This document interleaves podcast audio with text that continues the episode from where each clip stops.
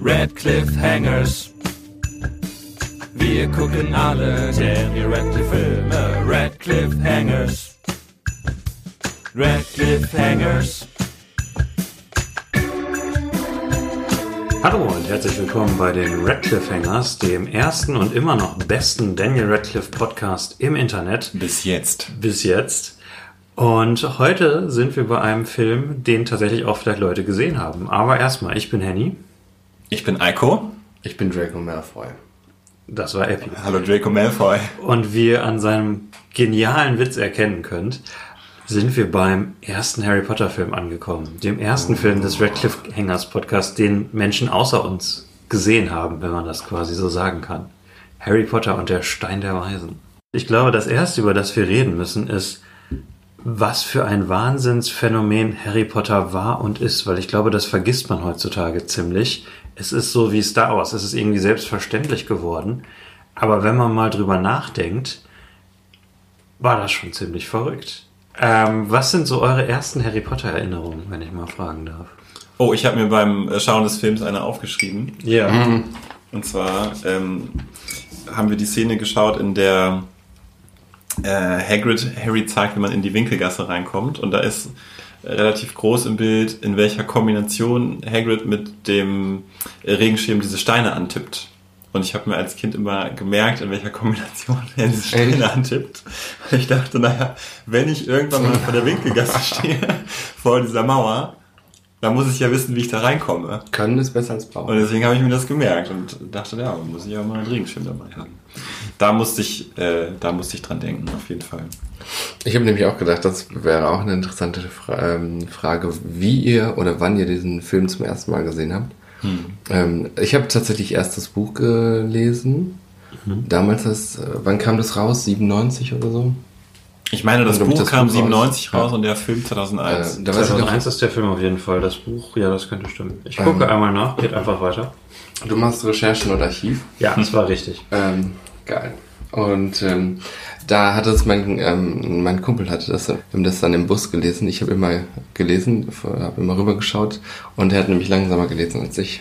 Und ach, ich konnte es immer nicht abwarten, dass es weiterging. Ich kannte die erste Hälfte des Buchs überhaupt nicht. Wir sind eingestiegen, als sie gerade ähm, ganz am Ende, wo sie die ähm, Challenges hatten am Ende. Da bin ich eingestiegen in das Buch. Ich glaube, wo sie Neville K.O. geschlagen haben. Da bin ich eingestiegen. Das war das erste Mal, dass ich von Harry Potter gehört habe. War das ähm, also jeden Tag auf der auf der ähm, Schule? Also Nee, wir der haben- sind Fahrt zur Schule der oder Klassenfahrt. Klassenfahrt? Äh, Klassenfahrt, Ach, cool, ja. okay. Ja. Witzig. Da habe ich das erste Mal. Und den Film habe ich tatsächlich, das ist mir eben noch eingefallen, als wir ihn geguckt haben, in der Trollszene, weiß ich nämlich ganz genau, dass da die CD einen ähm, Bildfehler hatte. Ich habe den nämlich noch damals auf fünf CDs geguckt. Ja, wie, wie kann das denn sein? Das war doch nur auf DVD. Ja, ja, genau, ja. Das war diese Zeit damals, eine schreckliche Zeit. Du hast es nicht im Kino gesehen. Nee, nein. Tatsächlich nicht, okay. Ich glaube, ich habe erst den sechsten oder so im Kino gesehen. Den sechsten erst. Ja, ja, ganz ich spät. ja, okay. Ja. Überhaupt nicht mit gerechnet bei dir, aber Mhm. interessant, ja. Eiko. Henny, wie sieht's bei dir aus? Ach so, ich wollte an dich weitergehen. ähm, ich weiß tatsächlich noch, ich habe es jetzt, wo ich mich mehr mit dem Film beschäftigt habe, ist das alles wieder hochgekommen.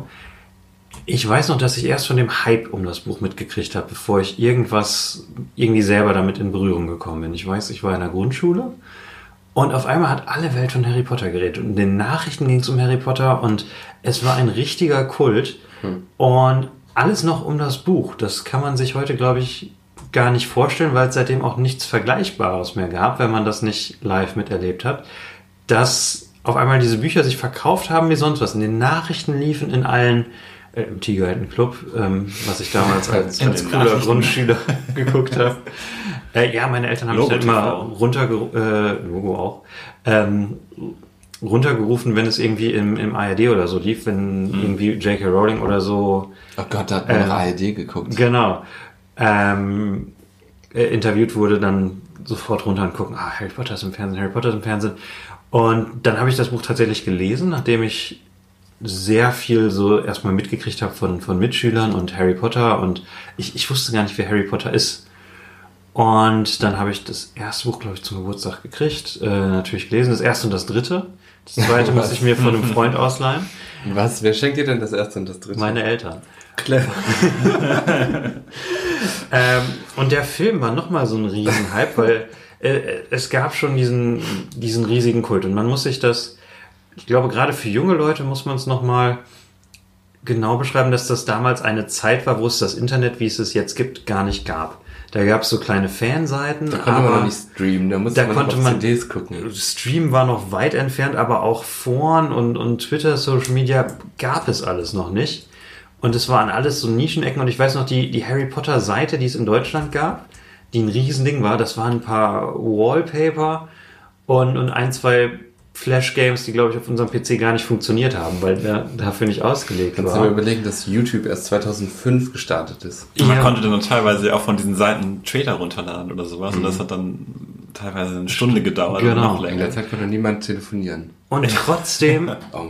Ich sag das, weil trotzdem hat sich, hat sich dieser Kult entwickelt. Trotzdem waren alle am Reden über Harry Potter, obwohl sie sich noch gar nicht im Internet austauschen und bei Twitter beschimpfen konnten. Ähm, und, und das ist einfach schwer vorstellbar heute, weil es so normal geworden ist. So, jetzt habe ich sehr lange geredet. Was ist dein, wie hast du es im Kino gesehen? Du hast ja schon. Im Kino. Also ich habe ähm, mit den Büchern angefangen und zwar habe ich mit dem dritten Band angefangen.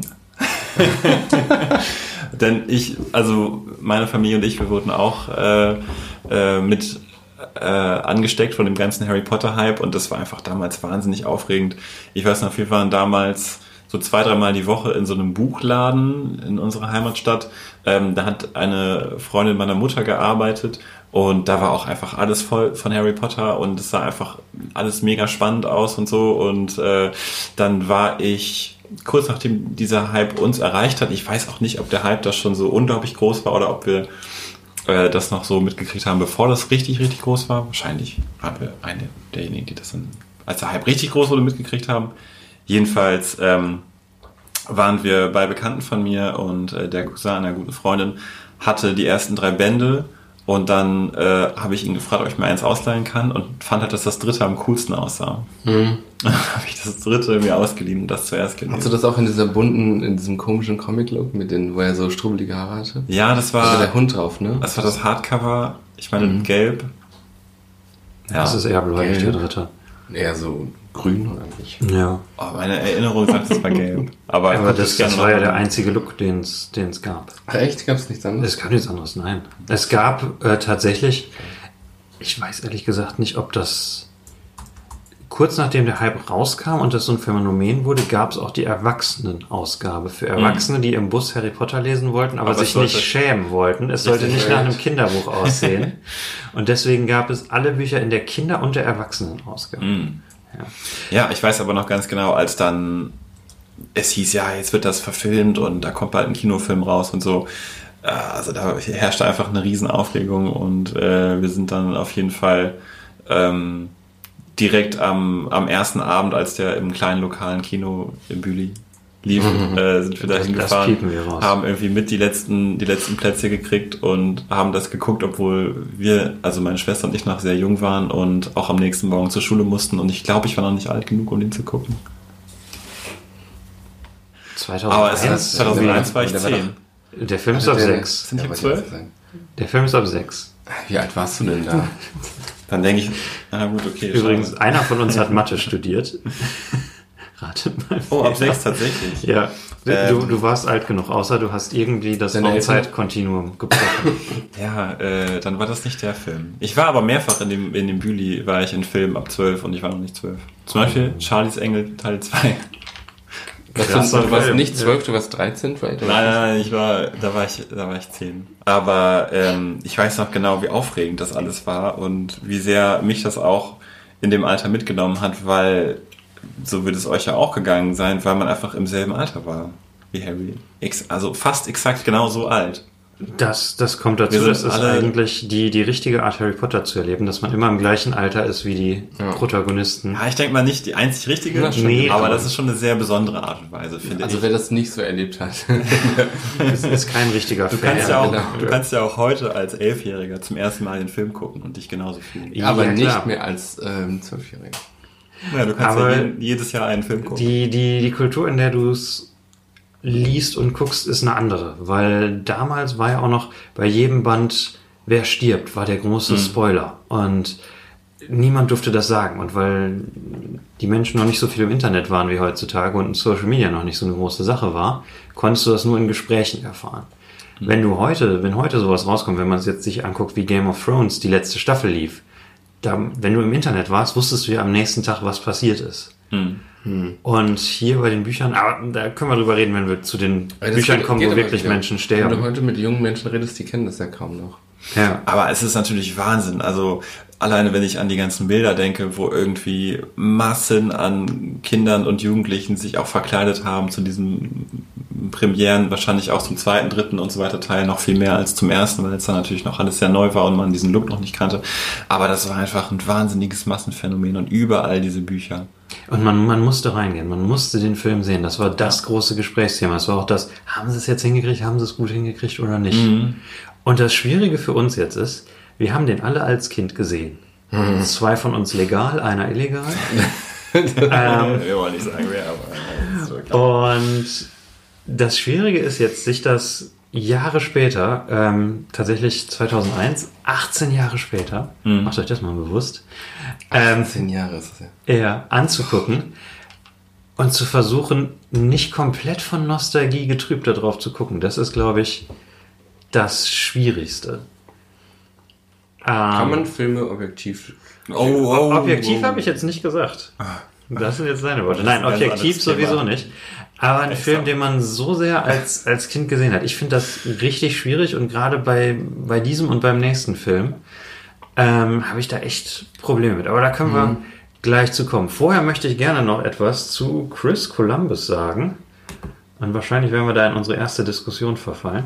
Weil Chris Columbus ist der Regisseur des ersten und zweiten Harry Potter Films, sollte ursprünglich alle sieben machen. Das war der ursprüngliche Plan. Der Plan ursprünglich war, dass ein Regisseur alle sieben Filme macht und die Kinder die ganze Zeit dabei begleitet. So wie bei Herr der Ringe quasi. Ja, Herr der Ringe war Herr, davor. Herr der Ringe war ja an einem Jahr und das ist ja noch was ein bisschen was anderes, weil es keine Kinderdarsteller sind, auch wenn die Hobbits ziemlich klein sind. Bitte. Die Hobbits. Nein. Ähm, ich habe dir deinen Witz vorweggenommen. Ich wusste, dass das jetzt kommt. Krass, so wie bei Schach. Oh, auf Schach müssen wir auch noch. Ähm, und das Interessante bei der Produktion ist ja auch die Suche nach einem Regisseur. Bevor wir überhaupt zu der Suche nach, nach dem Harry und damit zu unserem Daniel kommen, ähm, war erstmal die Suche nach einem Regisseur. Und ein Name, den man da schon mal nennen kann, ich finde, es ist wichtig, ein paar Namen zu nennen, die nicht so oft im Zusammenhang mit Harry Potter genannt werden, weil sie sehr an dem Erfolg von der ganzen Reihe mitgewirkt haben und selten dafür eigentlich die Anerkennung bekommen, die sie kriegen. Und der erste wäre natürlich David Heyman, der Produzent, der die Rechte gekauft hat, der davor eigentlich kaum als Produzent gearbeitet hat, der vier Filme davor produziert hat, die jetzt alle nicht besonders bekannt sind. Juice, Blind Justice, The Stoned Age und Ravenous. Genau. Kenn ich nicht. Und genau. Noch nie die- gehört, aber I Am Legend. ja, aber da kommen wir erst zu. Ach so. Und der Produzent kauft aus einem guten Gefühl die Rechte für diese Bücher, die zu dem Zeitpunkt noch gar nicht so abgehen, auf und hat dadurch quasi seinen ausgedient für den Rest seines Lebens, weil er dann die ganze Harry Potter-Reihe produziert hat. Ähm, und in Absprache mit J.K. Rowling, die ja sehr noch ein Vetorecht einbehalten hat und, und sehr unverhältnismäßig viel Rechte für einen Autoren hatte, dessen, dessen Werk verkauft wurde. Ähm, und mit der viele Sachen abgesprochen werden, was sonst eigentlich nicht so üblich ist bei, bei einer einfachen Romanverfilmung. Und beim ersten Film die Regisseurnamen, die man witzig in den Raum werfen kann, was alles hätte werden können. Einer der ersten Regisseure, der im Gespräch war, das wissen wahrscheinlich, also Eiko weiß es wahrscheinlich auf jeden Fall, war Steven Spielberg, der den Film quasi als Animationsfilm machen sollte, mit Haley Joel Osment in der Hauptrolle. Was überhaupt nicht, nicht gefallen hat. Ich bin mir gar nicht sicher, ob es an Rowling letzten Endes gescheitert ist, aber was, was nicht zustande gekommen ist. Von AI, künstliche Intelligenz. Genau, Der ja. Genau. Der süße Blonde. Nee, ach Quatsch, nein, nein, von äh, Star. Wars. Oder Nein, auch, nein, nein. oder von beiden. Nein, nicht von Star Wars. Haley Joe Osment hat AI gemacht und AI ist auch der Film, den Spielberg statt Harry Potter gemacht hat. Tatsächlich.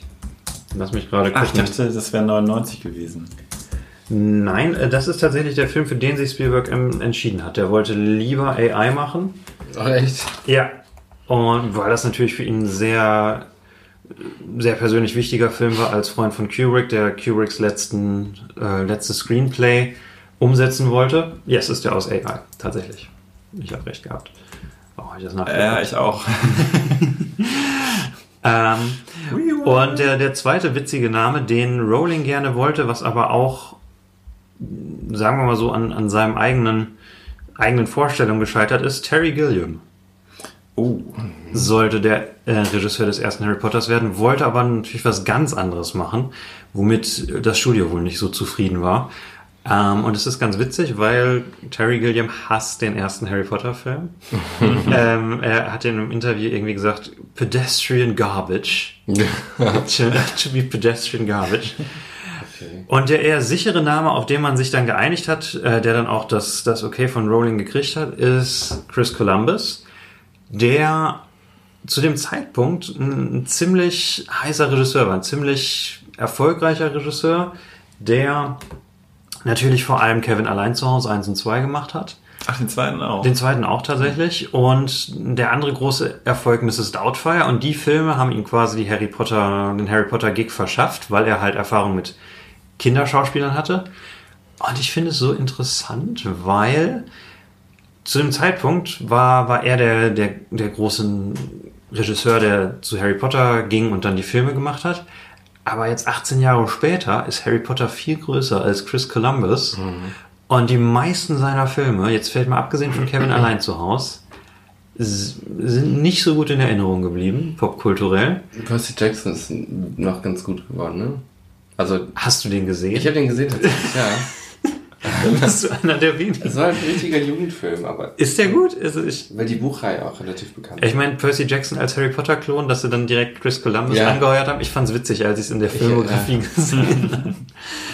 ähm, aber also auch danach hat er eigentlich nichts groß mehr gerissen.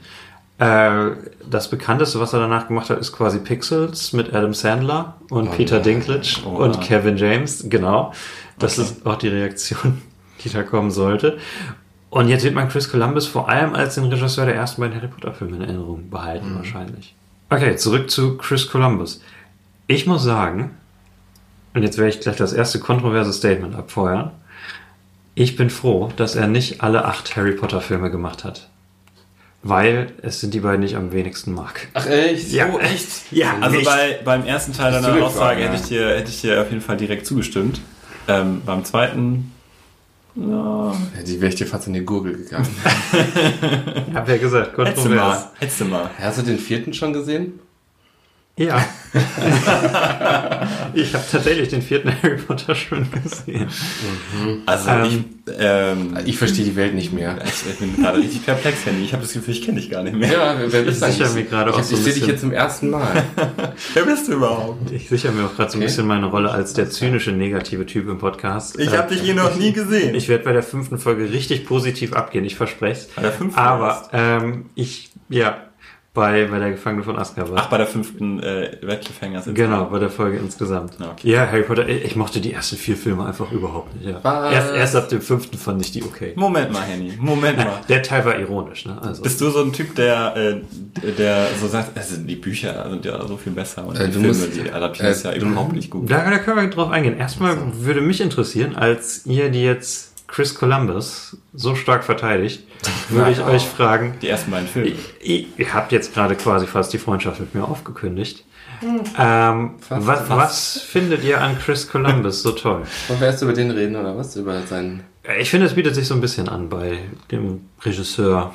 Also ich kenne ihn persönlich. Also ich hab glaube- auch nichts gegen den. Ja. Sag du erst Hat hat dich nicht gestört, dass er die Filme gemacht hat?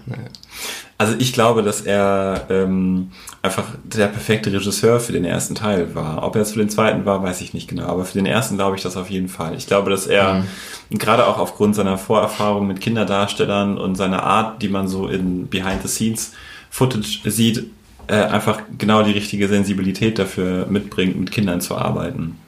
Ähm, es gibt zum Beispiel so einen schönen Schnipsel, da sieht man Behind-the-Scenes-Aufnahmen davon, wie Daniel Radcliffe in dieser Bibliothek irgendwie eine Bewegungsabfolge äh, abliefern muss. Er muss irgendwie, oh, das habe ich glaube ich schon mal erzählt im Podcast, Hast du das genau. wo er dieses Buch da rausnehmen muss Ja. aus dem Schrank und dann irgendwas aufschlagen muss und ein paar Schritte gehen muss. Und Daniel Radcliffe, ich glaube, das ist auch noch am Anfang der Dreharbeiten, er kriegt das einfach nicht hin. Er kriegt es nicht in der richtigen Reihenfolge hin und kriegt es nicht hin, das irgendwie smooth vor der Kamera aussehen zu lassen. Und äh, Chris Columbus ähm, hat er einfach die richtige, äh, die, das richtige Feingefühl und richtige Wohlwollen, ähm, um da sensibel drauf einzugehen und äh, dann aber auch genau die richtigen Sachen zu sagen, um ihn, um von ihm die Performance äh, zu kriegen. Und ich glaube, insofern ist er genau der Richtige. Ich glaube, er hat, er hat auch das Talent, Dinge mit Kinderaugen zu sehen. Und ich finde, das wird in dem Film sehr deutlich, weil man Ja. einfach mit Harry zusammen dieses so dieses Staunen über diese neue Welt, die er entdeckt, miterlebt und mitfühlen kann. Und ich glaube, das hätte ein anderer Regisseur vielleicht nicht so gut hingekriegt wie er. Lass mich da direkt anschließen, weil ich finde nämlich auch, ich war eben immer so begeistert und habe gesagt, dass ich den so toll gefilmt finde. Und ich finde, das ist nämlich genau das, dieses, dieser, ähm, diese Zauberhaftigkeit aus der, aus der Sicht von diesen Kindern, deswegen diese vielen Froschperspektiven, die mochte ich richtig gerne, dass so oft ähm, von unten auf die Leute gefilmt wurde. Ähm, irgendwie, ich finde, das war einfach, dieser Film war richtig schön. So ein zauberhafter, so ein bisschen märchenhafter Film aus Sicht dieser Kinder.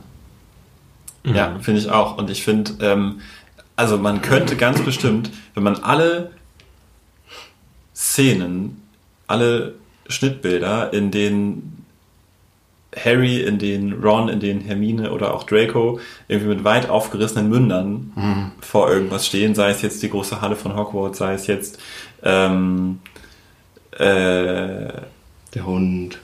Der Hund, alles Mögliche. Wenn man all diese Schnittbilder zusammensetzen würde, würde das sicherlich alleine schon fünf Minuten Film ergeben, weil es einfach so oft vorkommt, dass, äh, dass die Kinder in diesem Film staunen vor irgendwas und gar nicht mehr aus dem Staunen rauskommen und die Münder weit aufgerissen sind und so. Aber ähm, wie, wie sie das gefilmt haben und wie das äh, geschnitten ist, ähm, das bringt einfach super rüber, wie magisch diese Welt auf sie wirkt und das lässt man dann gerne mit so auf sich wirken.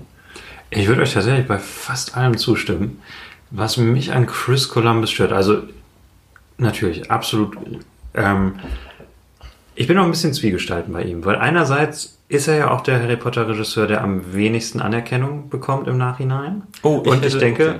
Ja, du, du findest auch den vierten, Mike Newell. Ich dachte jetzt Mike Newell. Ich glaube, der, der erregt generell nicht genug, ähm, nicht genug starke Reaktionen, dass, dass er viel in, in diesen Konversationen vorkommt.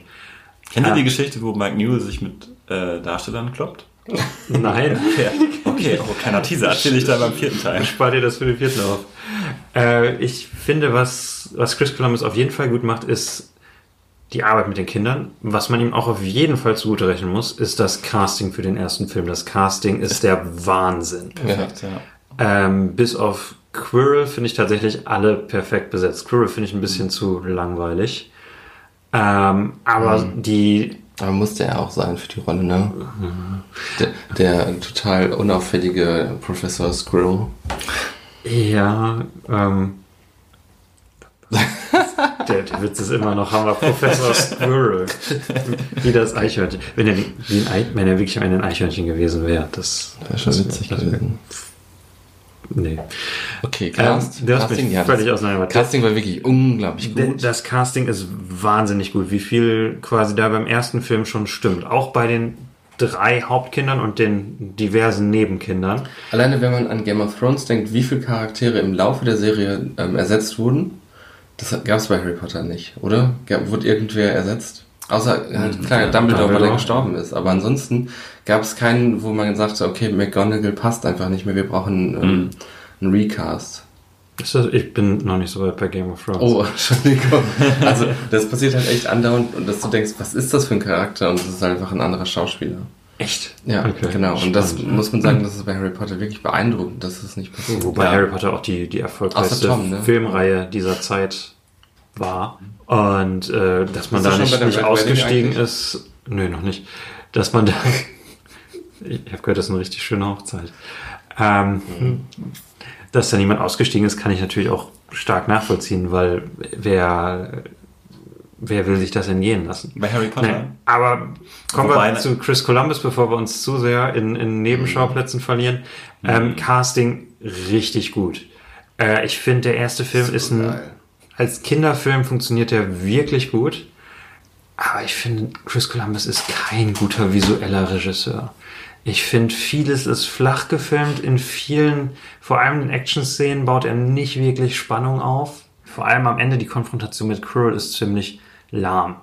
Andererseits, aus Studiosicht ist das so der perfekte erste Film, weil er wirklich sehr nah am Buch dran ist und dieses Gefühl einfängt und damit auch das Publikum anfängt, dass quasi dies, die Fanbase, die es gibt, auch weiter zu den Filmen kommt, weil das Buch war ja heiß geliebt. Es hätte auch sein können, dass niemand mehr kommt.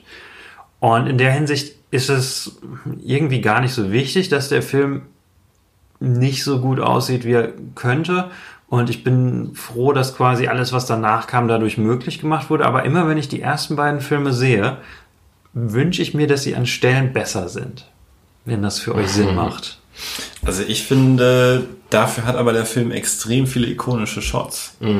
Also zum Beispiel bei Ollivanders, ähm, Ja. die Stelle, wo der Zauberstab äh, passt einfach. Äh, Die- die die finde ich einfach Szene. Wahnsinn, die sieht richtig gut aus. Ähm, die Szene, in der sie mit den Booten das erste Mal zu Hogwarts fahren, ist einfach der Wahnsinn. Die große Halle ist Wahnsinn. Wie Also- Snape rein, rankommt in den Klassenraum. Ja, also ich will, ich, wenn du sagst, dass du findest, dass er kein guter visueller Regisseur ist, würde ich, glaube ich, zumindest da ein bisschen einhaken und sagen, ich finde, er ist ein guter visueller Regisseur. Es gibt sicherlich welche, die das vielleicht noch, noch ein bisschen krasser gemacht hätten. Klar, äh, wir werden ja beim dritten Teil noch ein bisschen über Cinematografie sprechen, aber äh, ich finde, er hat das, hat das wirklich schön, ich finde den Film auch richtig schön und ähm, finde ihn auch visuell gut. Das, das Witzige ist, ich würde dir zustimmen. Äh, Es ist, glaube ich, auch der ikonischste von den Harry Potter-Filmen. Die ganzen Momente, wenn du an Harry Potter denkst, der Großteil davon ist aus dem ersten Film. Ja, weil, und weil er es eben schafft, auch so was Märchenhaftes da reinzubringen. Ich finde, er, er hat es auch direkt drauf, dass alles einfach so direkt ikonisch ist. Darf, darf ich da einhaken? Okay. Ähm, ich bin heute in, Einhakstimmung. in noch Ich würde sagen, ähm, das ist nicht nur sein Verdienst, es ist Na sein klar, Verdienst, ja. weil er die richtigen Leute angehört hat. Ähm, wie zum Beispiel die Kostümdesignerin. Nee, dann lass uns vorher noch- Juliana, ich möchte die nur einmal anerkennen, weil ich die Leute so Okay, toll gut. finde. Und Stuart Craig, der das Setdesign gemacht hat. Wie heißt Ähm, die? Juliana Markowski hat unter anderem auch die Avengers-Filme gemacht. Danke, Judy. Ähm, ja, danke, Judy. Danke. Ja, das Äh, sieht alles umwerfend aus. Und äh, die Winkelgasse sieht der Hammer aus. Ja, alles. Und, Kostüme, die Schachfiguren, Ich würde sagen, dass das, dass diese Sachen Chris Columbus Schwächen ganz gut ausgleichen. Dass er ein wirklich gutes Team um sich versammelt hat. Und dass die Winkelgasse zum Teil auch wirklich so ikonisch aussieht, weil sie einfach so genial gebaut ist. Auf jeden Fall. Das Setdesign ist Wahnsinn. Die Kostüme sind Wahnsinn. Der ganze Look ist einfach total super. Aber ich finde, du musst das auch, ja auch erstmal als Regisseur ähm, gut einfangen. Und das, finde ich, hat er gut gemacht. Zum Beispiel den Anfang finde ich richtig gut bei dem Film. Er ist ja ein bisschen anders als das Buch. Beim Buch startet man ja aus der Muggelperspektive, was mir sehr gut gefällt, weil du eben im, im Normalen anfängst und du langsamer in die Zauberwelt reinkommst. Und im Film startet man sofort mit den Zauberern, was ich für einen Film sogar besser finde, weil es ein bisschen schneller geht. Und ich finde zum Beispiel einen Film, der eine unglaublich gute Einführung in die Charaktere macht, ohne da viel ähm, rumzureden, ist äh, Jurassic Park. Ähm, seit, seitdem irgendwie gucke ich immer bei Filmen ganz genau am Anfang hin, wie werden die Charaktere dargestellt und durch welche Kleinigkeiten. Zum Beispiel der ähm, Typ mit dem Hut, ich weiß nicht mehr, wie er heißt, bei Jurassic Park. Ähm, am Anfang, die steigen den Hubschrauber ein. Ich weiß nicht, ob ihr die Szene vor Augen habt. Und er schnallt sich an und kriegt den Gurt nicht zu.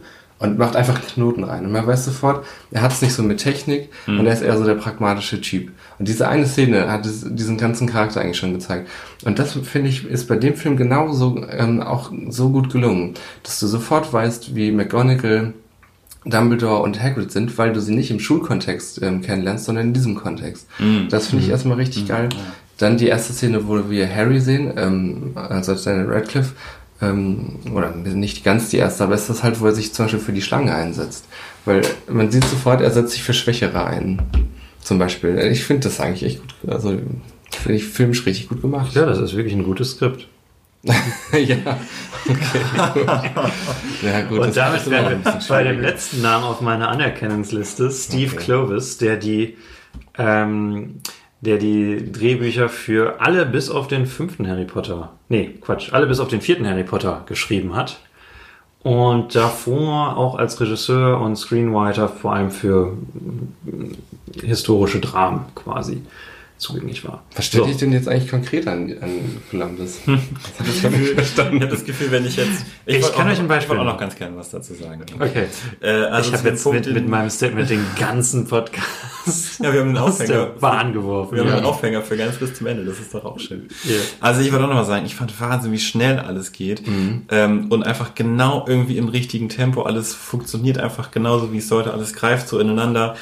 Die Zoo-Szene kommt irgendwie schon nach fünf Minuten. Die Szene, in der Hagrid Harry abholt von diesem abgelegenen Ort, die ist schon irgendwie nach zehn Minuten. 20, das ist. Wahnsinn, wenn man da nachher drüber nachdenkt.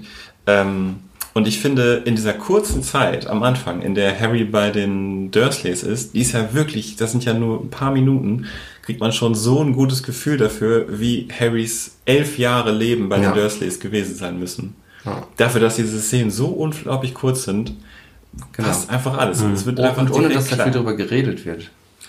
Ja, und ich glaube, das liegt auch viel daran, dass man äh, einzelne Einstellungen hat, in der man auch die Dinge aus Harrys Sicht sieht. Zum Beispiel in der ersten Szene, in der ähm, Dudley die Treppe runterläuft, äh, über Harrys kleine äh, Kommode. Ähm, oder wie soll man das nennen? Äh, Treppenschrank. Treppenschrank. Der Schrank unter der Treppe Der Schrank ich, der Treppe. Da dreht Dudley ja nochmal um. Cupboard under the stairs. Genau. Ähm, und ne, tritt er ja drauf rum, damit, dann kommt der Staub bei Harry runter und man sieht dann ja aus Harrys Sicht an die Decke aus seinem kleinen Kämmerlein. Das und wird insgesamt Staub viel runterkommt. aus seiner Sicht. Und das kommt tatsächlich sehr häufig vor. Das ist beim, beim letzten Mal gucken, ich habe den vor irgendwie einem Jahr oder so nochmal gesehen, gar nicht so sehr aufgefallen. Also man äh, erfährt vieles aus seiner Perspektive. Und klar, man sieht viele Charaktere, wie zum Beispiel halt Onkel Vernon, äh, häufig aus einer tieferen ähm, Perspektive. Und es wird tatsächlich auch häufig Dutch Angle benutzt. Also Ja, leichtes Anschrägen ja- der Charaktere, um die so ein bisschen böser wirken zu lassen. Onkel Vernon Und- ist übrigens klasse. Ja, ja, auf jeden Fall. Ich, ich hatte ihn nicht so klasse in Erinnerung, aber äh, Ja, aber jetzt- Wahnsinn. Die Ein stehen Punkt quasi, noch, die ein stehen Punkt quasi noch. diagonal im Bild auf die Charaktere. Eben Total. durch diese, durch diese Ja. Froschkamera und die Dutch Angle. Dadurch erfüllen die das total. Ja, äh, und dann gibt es diese eine Szene, in der Harry in seinen Schrank eingeschlossen wird, weil die ganzen Briefe aus Hogwarts ankommen. Und Harry guckt ähm, äh, aus dem kleinen äh, Guckloch auf äh, Onkel Vernon, der gerade dabei ist, den Briefkasten von innen zuzuhämmern. Und das ist, glaube ich, die einzige Stelle im ganzen Film, wo mit Shaky Cam gearbeitet wird. Also der Blick auf Uncle Vernon ist Shaky Cam und äh, wieder aus Harrys Perspektive. Und das fand ich einen guten Einsatz. Wo er unter dem Aber- Tarnmantel ist, ist auch Shaky Cam. aber ich habe das Gefühl, Henny würde jetzt sagen, ja, das ist das Verdienst des Cinematografen und nicht von Chris Columbus. Die, ja, wobei, ne, das, so weit würde ich nicht gehen. Ähm, ich finde vieles von dem, was du gerade gesagt hast, finde ich richtig gut. Äh, ich finde auch den Anfang richtig gut mit der Charakterisierung, dass man direkt ein Gespür dafür kriegt, was Harry für ein Charakter ist. Ähm, mit den Lehrern finde ich genau das gleiche wie du. Äh, ich finde, es ist auf jeden Fall ein unterhaltsamer Film. Es ist ein guter Kinderfilm, der einen abholt und der, der dich in diese Welt wirklich entführt. Ich finde super den Aufbau, dass, dass man erst bei den Dursleys ist für 20 Minuten, bis man in diese magische Welt kommt, dass man wirklich was zum Staunen hat. Ich finde auch absolut super, dass, dass Harry immer wieder staunen kann über das, was er sieht und dass man damit als Zuschauer quasi auch eine emotionale Bindung zu dieser Welt äh, kriegt, dass man mit der Hauptfigur zusammenstaunt. Finde ich alles super. Aber um es vielleicht nochmal so ein bisschen treffend zu oder vielleicht noch ein bisschen anschaulicher zu sagen, was mein Problem mit Chris Columbus ist. Ähm, ich finde zum Beispiel, es ist wirklich vor allem in den Anführungsstrichen Action-Szenen oder, oder unheimlichen Szenen, dass er alles sehr einfach macht sich. Dass zum Beispiel im verbotenen Wald, wo diese düstere, geheimnisvolle Gestalt über dem toten Einhorn beugt, das ist direkt einfach eine. Ist das eine Halbtotale oder eine Totale? Ich weiß, da hatten wir in letzter Zeit Diskussionen drüber. Eine irgendwie totale Einstellung. Äh, und dann erhebt sie sich und kommt auf Harry zu. Und ich denke, das könnte man visueller interessanter machen. Man könnte irgendwie ein Close-up von dem toten Einhorn machen, wo das Blut rausrennt. Okay, der Film ist auf 6. ähm, man könnte aber zum Beispiel die Szene auch anders beleuchten, als sie ist, weil so ist es sehr hell erleuchtet und Es auch es viel ist- Zeit da. es ist gar nicht so besonders unheimlich. Und dann kommt die. Es ist eine totale, tatsächlich. Ich frage mich gerade, ob es irgendwo einen Regisseur in Deutschland gibt, der immer, wenn er eine Totale haben will, sagt, wollt ihr die Totale? Und alle fragen sich, die Totale was? Und er sagt, ja, ich hab doch Vielleicht gibt's den, vielleicht gibt's den noch nicht. Da, danke, dass du mich dafür unterbrochen hast. ähm, dann kommt sie auf Harry zu und auch das könnte man irgendwie spannender einfangen, dass wirklich gerade eine Bedrohung entsteht und sofort im gleichen Moment kommt, ähm, kommt der Centaur ange, äh, angesprungen. Ich finde, das ist eine Szene, aus der man viel mehr rausholen kann. Und das hatte ich bei ganz vielen Szenen. Das hatte ich bei der Szene im Zoo zum Beispiel. Ähm, oder bei, vor allem am stärksten bei der Konfrontation mit Quirrell, dass Harry quasi ihn einmal anfasst und dann zerfällt er zu Staub und dann fasst er ihn nochmal an und dann fit- äh, zerfällt er nochmal zu Die Staub. Krill-Szene war wirklich öde, das kann man schon sagen. Genau. Und ähm, da, ich habe bei diesen Szenen das Gefühl, da, da müssen mehr, äh, die kann man einmal einerseits interessanter filmen und da müssen mehr Beats rein. Das quasi da, da wird das abgefrühstückt, was in, im Buch passiert und irgendwie auf die schnellstmögliche Weise. Aber zum Beispiel könnte man bei der Quirrell-Szene erstmal einen Moment des Staunens machen, dass Harry erstmal feststellt, okay, ich gucke gerade mal erstmal meine Hände an, was ist gerade passiert? Nee, Das- die ist aber drin, die Szene. Und das, Das fand ich halt, passiert da, so weil wir ja schnell. auf unseren Boy Daniel. Und da, finde ich, hat er zum Beispiel richtig gut gespielt, wo er seine Hände anschaut, guckt sie an und du merkst so, er überlegt, ah, es funktioniert und dann greift er an. Ja, er- aber das ist eine Sekunde. Ja, ist. Also, und das ist nicht mal Der eine, es ist nicht mal eine andere Einstellung. Das ist vielleicht eher das, was mich stört, dass er quasi alles passiert in einer Einstellung. Alles wird sehr einfach abgefilmt. Eiko hatte beim Film beobachtet, dass viele Sachen von oben gefilmt sind, dass man so das ganze Oh, ich Klassenzimmer aber sieht. gerne. Ich glaube, das ist aber zum Teil auch einfach, um einfach alles möglichst schnell in einem Shot zu kriegen. Und ich, Ich fand immer, das, ich war, würde das mir, hat dieses, dieses Schloss so gut rübergebracht. Dieses, ähm, wenn du das, äh, du stehst oben auf der Balustrade oder wie man sowas nennt. ja, Ich glaube aber auch, auch, dass diese, dass diese von oben Shots, die waren ja viel auch in statischen Szenen, zum Beispiel, Ja. wenn Harry in Ollivanders reinkommt. Ähm, Im Dorm Room. Und ich glaube, das ist häufig klar als Establishing Shot drin, aber eben auch um, um einfach die, die, die Größe dieser Welt zu zeigen und um dir die Möglichkeit zu geben, dich in dieser Welt auch zu verlieren. Und es ist schön, weil die Sets schön sind, aber ich würde mir wirklich mehr Dynamik und mehr Einfallsreichtum bei der visuellen Darstellung im Film wünschen. Krass, Das, ich- das ich- sind die, die Sachen, die mich am, wirklich am stärksten an Columbus stören. Das müsst ihr ja nicht auch so sehen.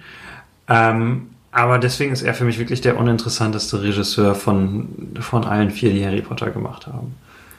Muss Immerhin guckst du so, das als ob es dir leid tun würde. Und damit gehen wir zum nächsten Punkt. Was ist der nächste Punkt, Henning? Ähm, das ist ein bisschen damit zusammenhängend. Die Frage, wir können erstmal allgemein anfangen. Was ist für euch eine gute Adaption? Ähm, wenn der Prozess schnell geht und man schnell ein neues Kind hat.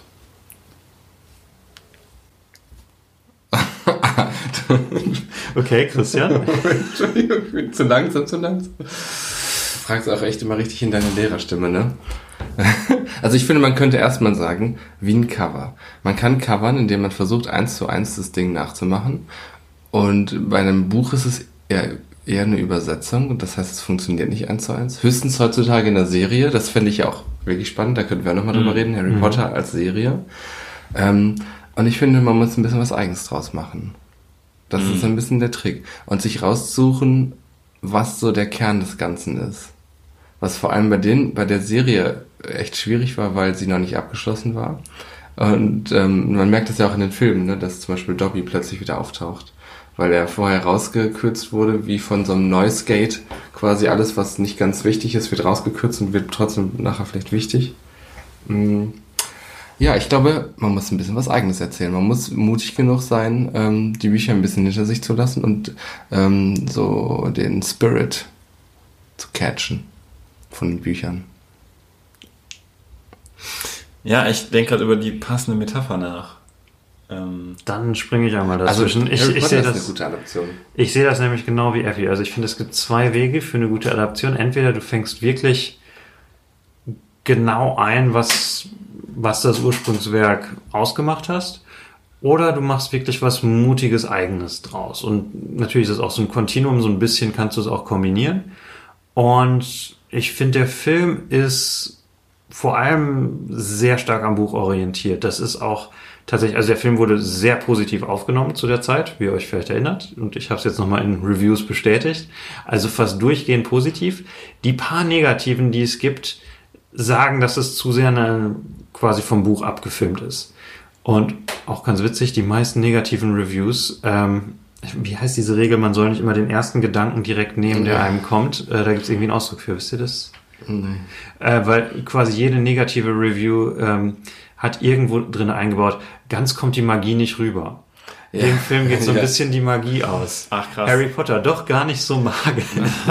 Es ist okay, wenn man an, an solche äh, blöden Witze denkt. Man muss, sollte es nicht immer sofort alles sagen, was man sofort denkt. Genau, und es ist echt ganz witzig, wenn, ich meine, normalerweise guckt sich das kein Mensch an. Normalerweise liest man ein, zwei Reviews und dann ähm, hat man sich seine Meinung gebildet oder so weiter. Aber wenn man einfach wirklich mal recherchiert und dann guckt, was haben alle negativen Reviews gemeinsam, jeder nimmt diese abgedroschene Metapher. Das ist, das sind einfach, ja, sind das Klischees? Also es ist wie wenn du machst einen Film über Drogen und 70er und dann nimmst du natürlich All Along the Watchtower. Mhm. Irgendwann geht es halt nicht mehr. Ja. Ähm, ja, und auf jeden Fall, ich würde sagen, dieser Film ist vor allem in die Richtung, dass er versucht einzufangen, was das Buch ausmacht. Ähm, Finde ich gut. Kann ich, kann ich nachvollziehen. Ich kann auch die Kritik nachvollziehen, dass es zu sehr ist. Ich bin auch so ein bisschen in dieser Richtung. Aber für den ersten Harry Potter Film war quasi das das, was sie wirklich brauchten, um die Leute einzufangen. Also von daher, das ist auch so wie meine Position bei Columbus. Ich kann verstehen, warum sie es so gemacht haben. Ich möchte mir nur im Nachhinein, wenn ich mir alle acht Filme angucke, wünsche mir an manchen Stellen mehr. mehr So. was. Mehr, mehr.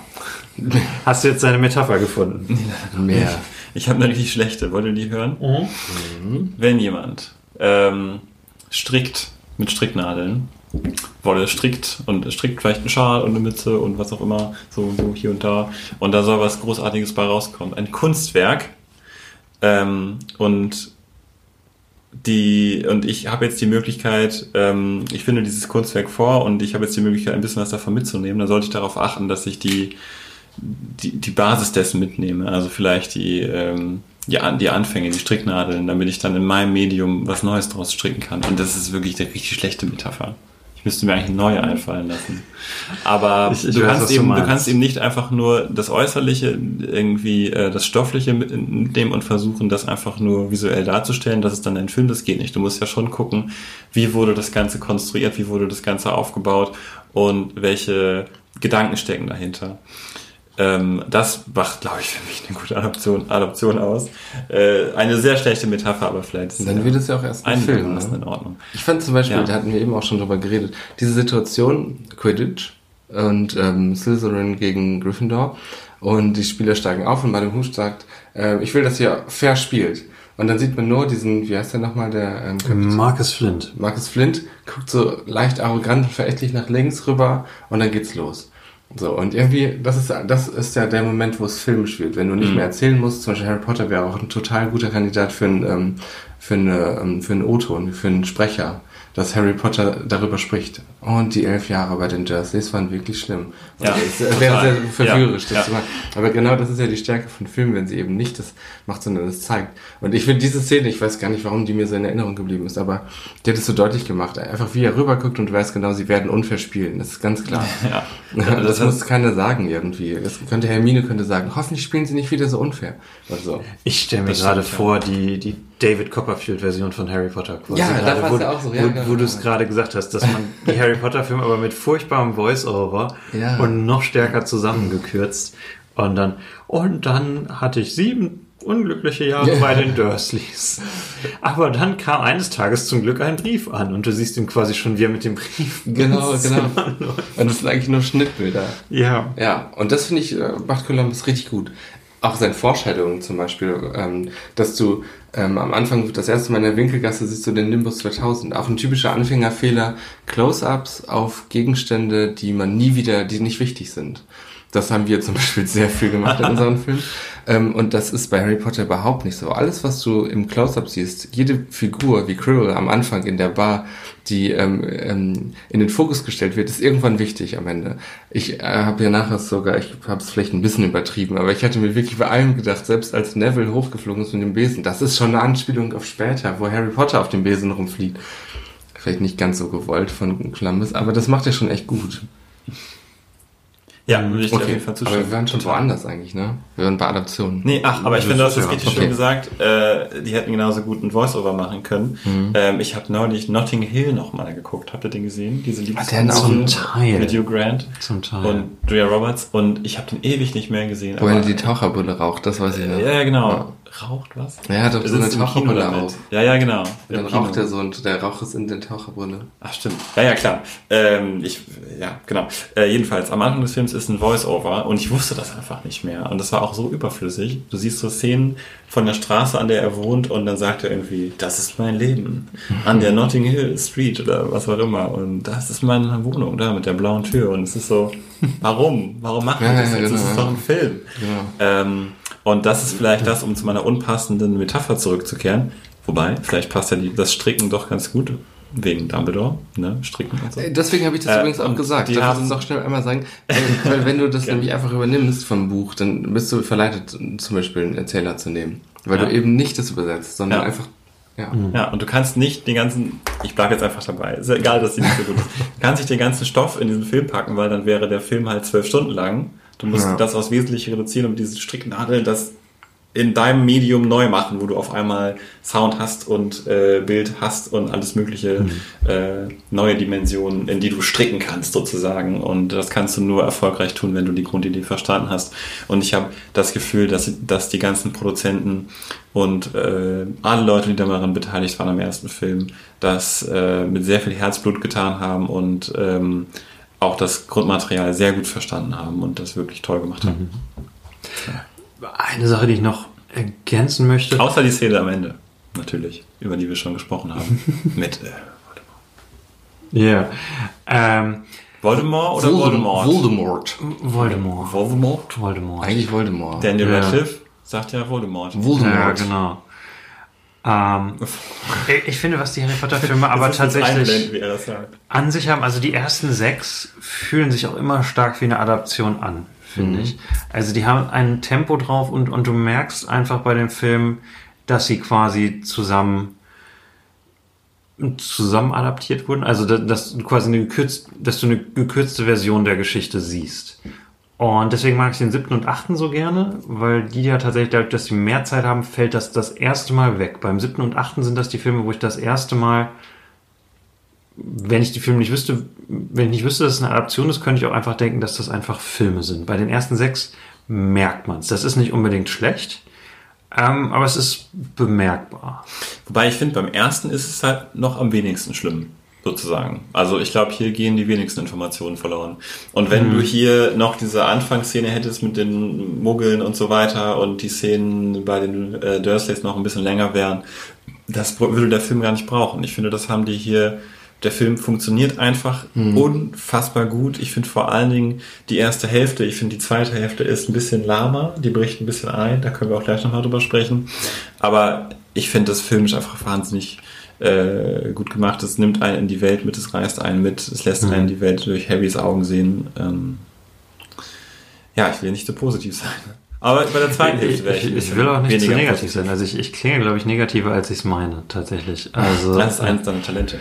Absolut. Nein, ich mag diesen Film auf jeden Fall. Wie kann ich ihn auch nicht mögen? Ich habe den als Kind gesehen. Ähm, ich wünsche mir nur, ja, ich bin tatsächlich einer der Leute, die eine Adaption mehr mögen, wenn sie mehr Risiken nimmt und freier ist.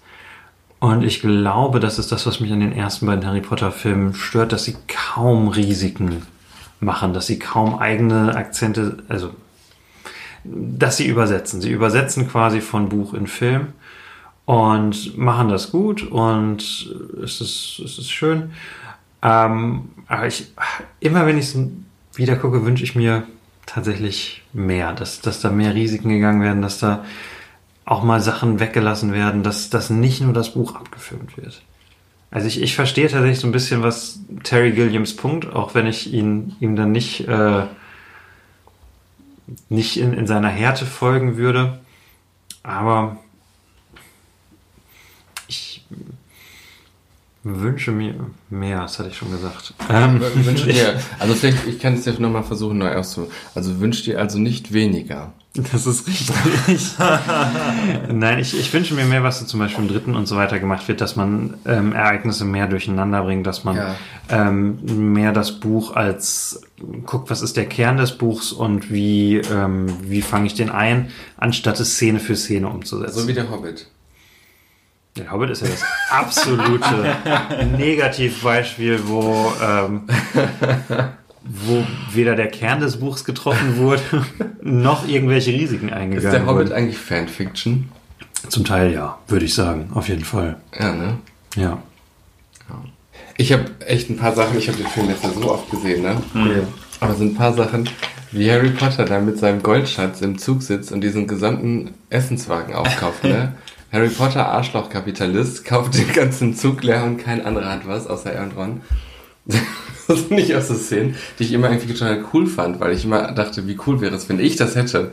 Jetzt denke ich mir, schön für Harry Potter. Schade für den Zug. Ja, ich kann es verstehen, aber ich denke denk mir auch so, naja, wie wäre das rübergekommen, wenn er gesagt hätte, er, er zieht eine Münze raus und sagt, wir hätten gerne einen Schokoladenfrosch. Also irgendwie. Er hätte auch äh, sagen können, Handvoll oder sowas. Ich meine, im Buch fragt er doch tatsächlich, wie viel, wie viel ist das?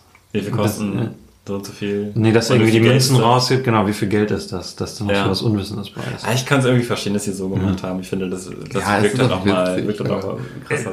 Wie- Wenn man so einen Film so oft guckt, irgendwann fallen einem so solche Ja, Dinge ja, ja. irgendwie auf. Ja, Ich weiß auch Ja. nicht, wie oft ich diesen Film gesehen habe. Zum Beispiel, äh, was ich sehr witzig fand, die erste Unterrichtsstunde bei Snape. Ähm, da ist halt diese, diese Anfangsstelle, in der Snape so seinen Mantel cool zusammenlegt und dann sagt, bei mir könnt ihr lernen, den Tod hinauszuzögern und ihr könnt lernen, das und das und das. Ähm, und da ist einmal ein richtig, richtig langer ähm, Shot auf Draco und Draco staunt so über beide Ohren und ist so total so, hängt an den Lippen von Snape. Ähm, und ich fand, es war so lange draufgehalten auf Draco, dass ich kurz so eine alternative Filmversion vor mir hatte. Draco Malfoy und der Stein der Weisen, weil es ganz kurz so wirkte, als ob Draco ähm, Hauptcharakter-Material hier wäre. Und da habe ich kurz so gedacht, wie sähe der Film aus Dracos Perspektive auf, aus? Sehr interessant, dass da so lange draufgehalten wird auf Draco. Müsst ihr euch vielleicht nochmal anschauen, fand ich sehr interessant. Tom Felton ist auch einfach ähm, auch eine sehr gute Castingwahl, ähm, weil er wirklich so unglaublich unsympathisch aussieht als Kind. ähm, Das ist übrigens richtig cool, ne? Ich folge dem auf Instagram. yeah. Äh, nee, er ist wirklich, er sieht so schleimig aus und auch nicht nur wegen der Frisur, er hat einfach wirklich so ein unsympathisches Gesicht. Ähm, ein bisschen tut es mir auch leid, weil das arme Kind. Aber es ist, er ist so perfekt recht für die Rolle. attraktiv eigentlich. Aber ähm, also, ich ja. möchte gerne auf den Punkt zurück, den du gerade angesprochen hast, weil ich finde, da kommen wir dem Kern des Films so ein bisschen näher, Mhm. wo du sagtest, ähm, ich stelle mir quasi da als, als Kind habe ich mir vorgestellt, so wie Harry zu sein und das alles kaufen zu können. Mhm. Und ich finde, das ist das, wo der Film wirklich stark drin ist und wo er wirklich auch von lebt, dass der Film quasi, also der erste Film ist, wie schon gesagt, noch ein Kinderfilm, aber er ist vor allem auch eine, eine Fantasie, die man als Kind hat. Der ist quasi so die ideale Kindheit, Ja. die man sich vorstellt. Trotz der traurigen Vorgeschichte und alles ist ja dieses, das sind die idealen Kinderfreunde, die man wünscht, die idealen Kindheitsabenteuer, die, die fantastische Welt, in die man gezogen wird, weil man quasi, weil man was Besonderes ist und endlich Äh, entdecken das auch alle. Kinder vergessen auch, dass die Familie sie eigentlich liebt und sehen nur noch, dass man durch irgendwelche Regeln an die gebunden ist und freut sich halt, wenn man dann und deswegen diese Vorstellung von wie Harry Potter von der, seiner Aufziehfamilie befreit wird, ist das ja das, was sich Kinder auch manchmal vorstellen. Und wenn ich Kinder sage, nicht mich. Hallo Papa und Mama. Nee, man vergisst ja die ganzen schönen Dinge und, und ne? Ja. Ist es dir jetzt äh, nach all den Jahren durch diesen Film wieder klar geworden? Nee, aber ja, das ist wirklich. Also ich stimme Handy zu.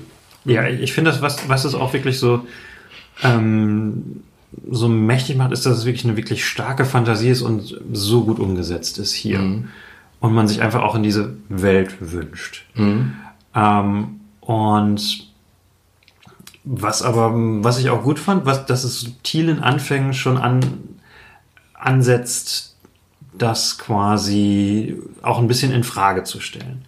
Dass quasi zum Beispiel der Twist, dass nicht Snape der Böse ist, sondern Quirrell, finde ich richtig genial, macht total Sinn, weil das dieses schwarz-weiß Kinderdenken an der Stelle tatsächlich einmal hinterfragt, dass es tatsächlich nicht so ist, wie man sich das als Kind immer vorstellt. Dann, dass diese Machtfantasie an der Stelle, dass man den Durchblick hat, dass man weiß, wer der Böse ist und wer die Guten sind, dass das an der Stelle hinterfragt wird, weil es ist nicht der Typ, der wie der Böse aussieht, der am Ende der Böse ist, sondern der Unscheinbare. Das stimmt. Das ist richtig gut. Und deswegen, also als erster Teil funktioniert das richtig gut, weil natürlich insgesamt geht es in der Harry Potter-Reihe ums Erwachsenwerden. Und hier ist halt noch die schöne Kindheit.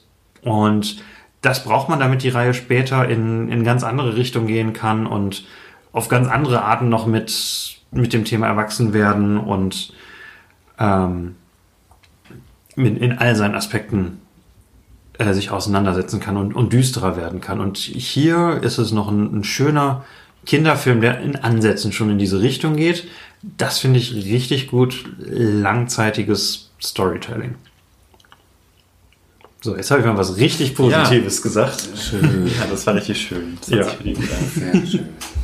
Mir ist beim Filmschauen aufgefallen, ich war richtig dabei in der ersten Hälfte.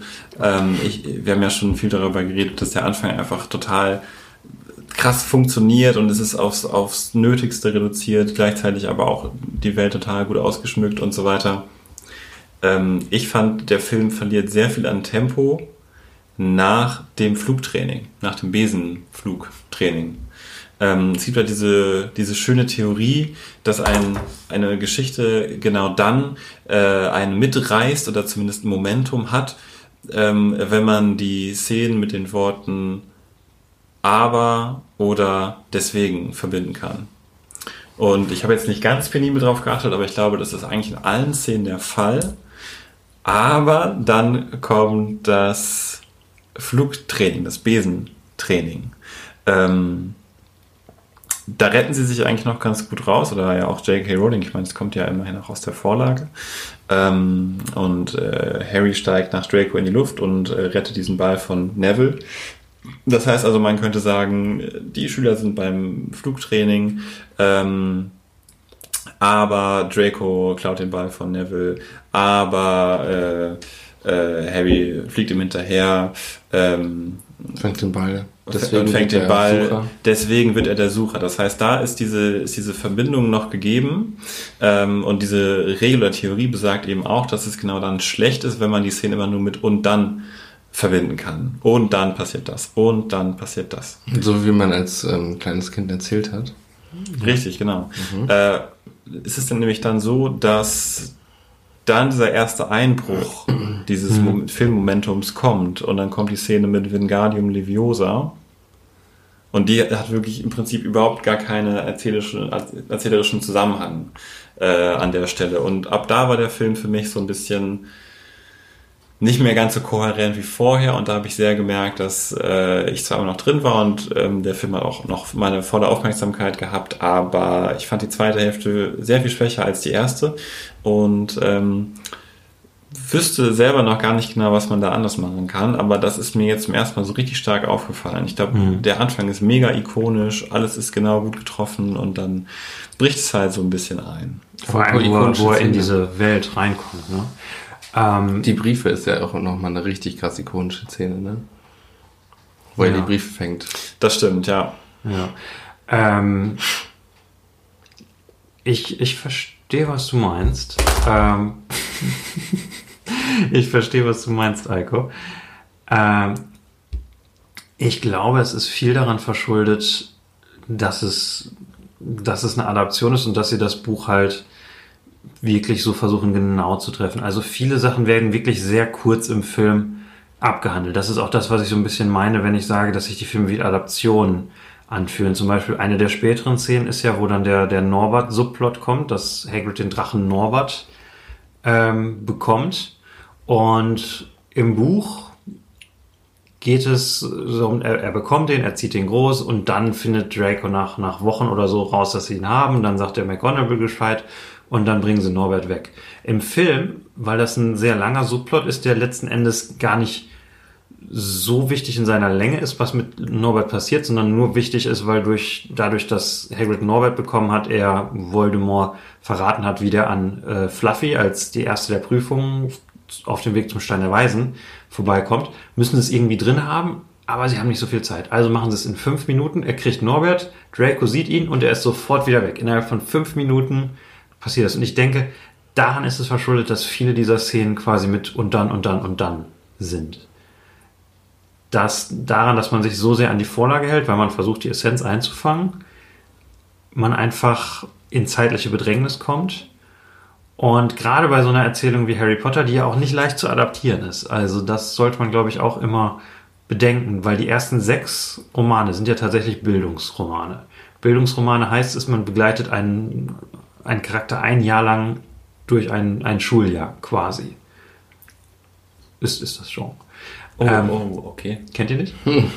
Ich so so gehört, wie aber- der Zirkling Turtles, äh, ein Bildungsroman quasi. Oder unterm Rad. die, dieses Genre, wo du wirklich quasi ein, ein Jahr lang einen Charakter begleitest und es ist alles sehr episodenhaft und ähm, Das nennt man Bildungsroman. das ist immer ein Bildungsroman, ja. Ich dachte immer, Bildungsromane werden irgendwie hätten mehr damit zu tun, den Leser zu bilden. Wo man Sicher, lernt. sicherlich auch. Nee, man aber es, es geht eher um die Institution Schule. Pädagogisch wertvoller Podcast heute. Und das ist ja nicht so einfach in einem Film umzusetzen, weil ein Film ja eigentlich eher eine kohärente Handlung von Punkt A über Punkt B zu Punkt C haben muss. Und meistens in zeitlichen Abständen, die, die nicht so groß sind wie ein Jahr aus dem Leben eines Menschen.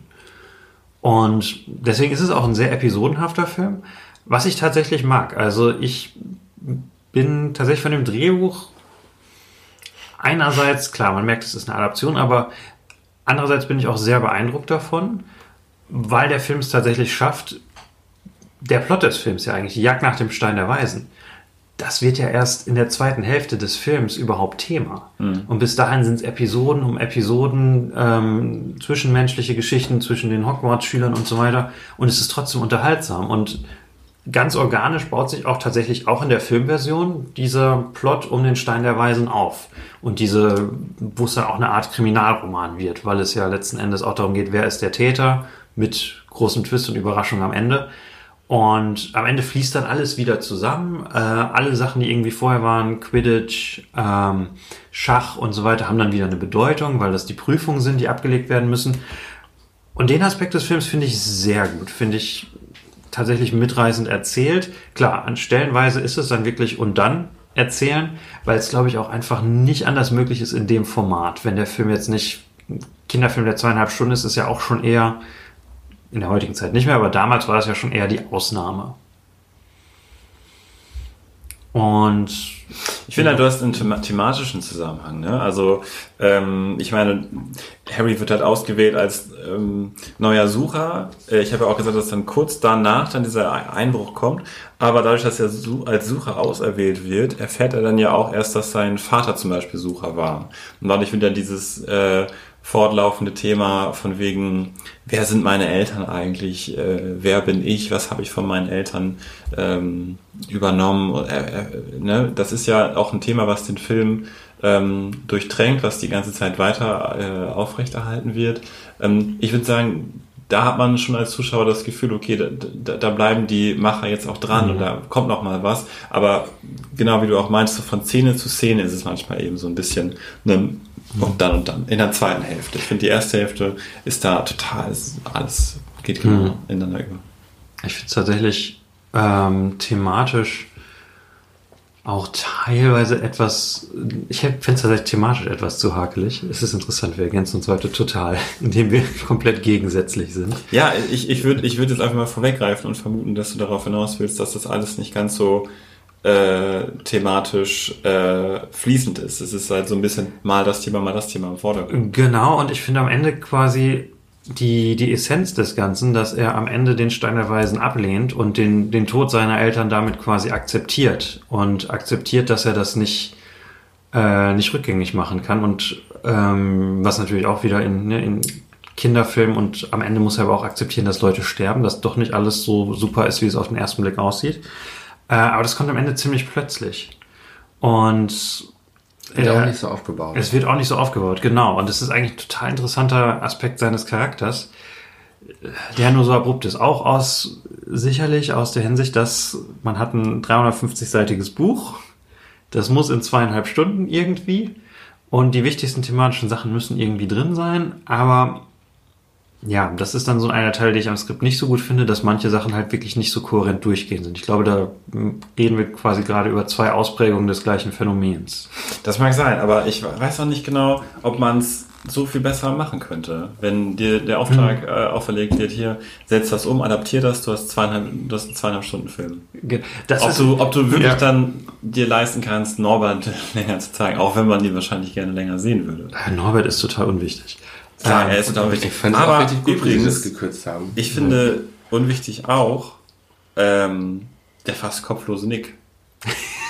John oder? Cleese, der für Oder? Weil ich meine, Das ist auch nur in dem Film, ja. das Happy, hat- du hast, du hast vorhin ist gesagt, du hast alles was, alles was, äh, du hast gesagt, alles was vorkommt, wird später wichtig und ich würde dir total zustimmen. Aber ich habe bei der Szene Okay. mit dem fast kopflosen Nick gedacht, so, hm, hätte man sich die nicht vielleicht sparen können. Alles, das stimmt, ist- so magisch. ja. Das war halt so, die mussten die Gespenster halt zeigen. Ja, da, da kommt man so ein bisschen ins Franchise-Storytelling, Ja, dass, das dass tatsächlich in dem Film Sachen, ähm, Entscheidungen getroffen werden, die für spätere Filme wichtig sind. Weil im zweiten Film ist die maulende Myrte wichtig. Das ist Also- ja auch total interessant, Ja. weil äh, ich weiß noch, dass mir das als Kind tatsächlich fast am aller, also es ist mir richtig krass in Erinnerung geblieben. Und dieses Bild, wie John Cleese dann halt ne, seinen Kopf zur Seite Mhm. hebt und man sieht in seinen Hals rein, das ist mir wahnsinnig in Erinnerung geblieben. Ich habe da richtig lange das, dann noch irgendwie drüber nachgedacht als Zehnjähriger. ähm, man guckt ja auch einfach Filme erwachsen ganz anders als als Kind. Mhm. Also es wäre schon fast spannend, wenn wir, wenn wir uns damals schon gekannt hätten. Man müsste so einen Podcast machen, ähm, 18 Jahre auseinander. Wie hat man den Film als Kind geguckt? Wie guckt man den? Ja, machen wir in 18 Jahren, machen wir nochmal. Ja. Mal- Ob sich das dann noch so viel ändert. Aber total spannend, dass das drin ist, obwohl es hier jetzt nicht so wichtig ist. Aber ihr habt recht, klar, das ist natürlich für die Friends Ja. Franchise auch wichtig. Ich finde, die, die große Sache ist ja auch, also wir klingen jetzt ja abwechselnd, einer von uns klingt immer relativ kritisch. Das Schwierige ist auch, man, man fühlt sich dabei auch irgendwie schlecht, dass man den Film dafür kritisiert, weil ich kann jede der Entscheidungen verstehen. Ich würde mir an vielen Stellen was anderes wünschen. Äh, aber ich verstehe, warum sie es so gemacht haben. Und es hat funktioniert, dass sie es so gemacht haben, weil der Film ja tatsächlich die Leute abgeholt hat damals und es möglich gemacht hat, dass dann später riskantere Filme wie der dritte Harry Potter und so weiter gemacht wurden. Ähm, und man hat ja auch meistens nicht direkt eine, eine Alternative zur Hand, wie man es hätte besser machen können. Ja, total, auf jeden Fall. Es ist, also, es, es ist total schwierig. Also gerade bei mir- den ersten Harry Potter Filmen. ich kann mir auch vorstellen, dass der Film aus unserer Sicht ähm, total unriskant uns vorkommt. Aber dass der vielleicht damals tatsächlich auch ein bisschen riskant war. Ich meine, es muss sehr viel Geld rein investiert worden sein, auf jeden Fall. Ähm, und die ganzen Effekte, die ganze Welt, die aufgebaut wurde, das Budget für die ganzen Komparsen und die Sets und so weiter, es hätte auch genauso gut schieflaufen können. Soll ich mal den riskantesten Aspekt nehmen? Das ist ein Kinderfilm, äh, der fast bis auf zwei Szenen immer eines der Hauptdarstellerkinder drinne ist. Und deswegen wurde der Film auch so lange gedreht, ähm, weil für Harry Potter wurden auch die Kinderarbeitsgesetze in Großbritannien geändert. Was? Damit ja, weil das ist ja eine unglaubliche Herausforderung. Du musst ja diesen riesigen, teuren Film drehen und der ruht komplett auf der Schulter von Kindern. Und äh, die, ich meine, die Änderung war so, dass die Kinder tatsächlich viereinhalb Stunden am Tag arbeiten durften. Das war die, die große Änderung, die sie gemacht haben.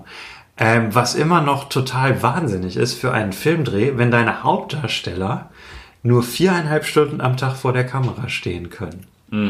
Ähm, deswegen sind die Harry Potter Filme auch so lange, weil ähm, wenn man sich mal anguckt, wie lange der gedreht wurde, der wurde vom September 2000 bis März 2001 gedreht, also fast ein halbes Jahr für einen Film. Was denn normal so? Äh, kommt auf den Film an, aber es gibt natürlich auch Filme, die in zehn Tagen gedreht werden. Oder also normal würde ich eher sagen die Hälfte der Zeit. Würde ich auch für, sagen. für einen Weil Film dieser Größe. gewesen, Ja. Ähm, und es gibt eine recht witzige Geschichte, bei der ich nicht weiß, wie sie stimmt. Sie kommt von Alan Rickman, der gesagt hat, ähm, weil die Kinder halt nicht den ganzen Tag vor der Kamera stehen können, weil normalerweise Filmdreh mindestens sieben Stunden, eher zehn Stunden, ein professioneller Filmdreh. Sind nicht immer die besten Arbeitszeiten. Äh, es gibt auch Filmdrehs, wo zwölf Stunden am Stück gearbeitet wurde. Aber das kannst du nicht machen, wenn es Kinderarbeitsgesetze gibt. Und laut Alan Rickman wurde das teilweise umgangen, indem man im ersten Film und jetzt dazu gesagt, äh, sollte man vielleicht nicht eins zu eins für Wort nehmen, was er gesagt hat, weil es kommt mir so komisch vor. Er hat gesagt, sie haben kleine Erwachsene mit Perücken benutzt als Stand-ins für die Kinder, damit sie mehr drehen konnten. Sehr gut. Ich, ich glaube nicht, dass das stimmt. Also ich, ich habe es, äh, es gibt, er sagt das in einem Interview, aber ich, es kommt mir so absurd vor. aber es ist eine schöne Geschichte. Auf jeden Fall. Ja, okay. Holy Cricket. Holy Cricket. Wicked.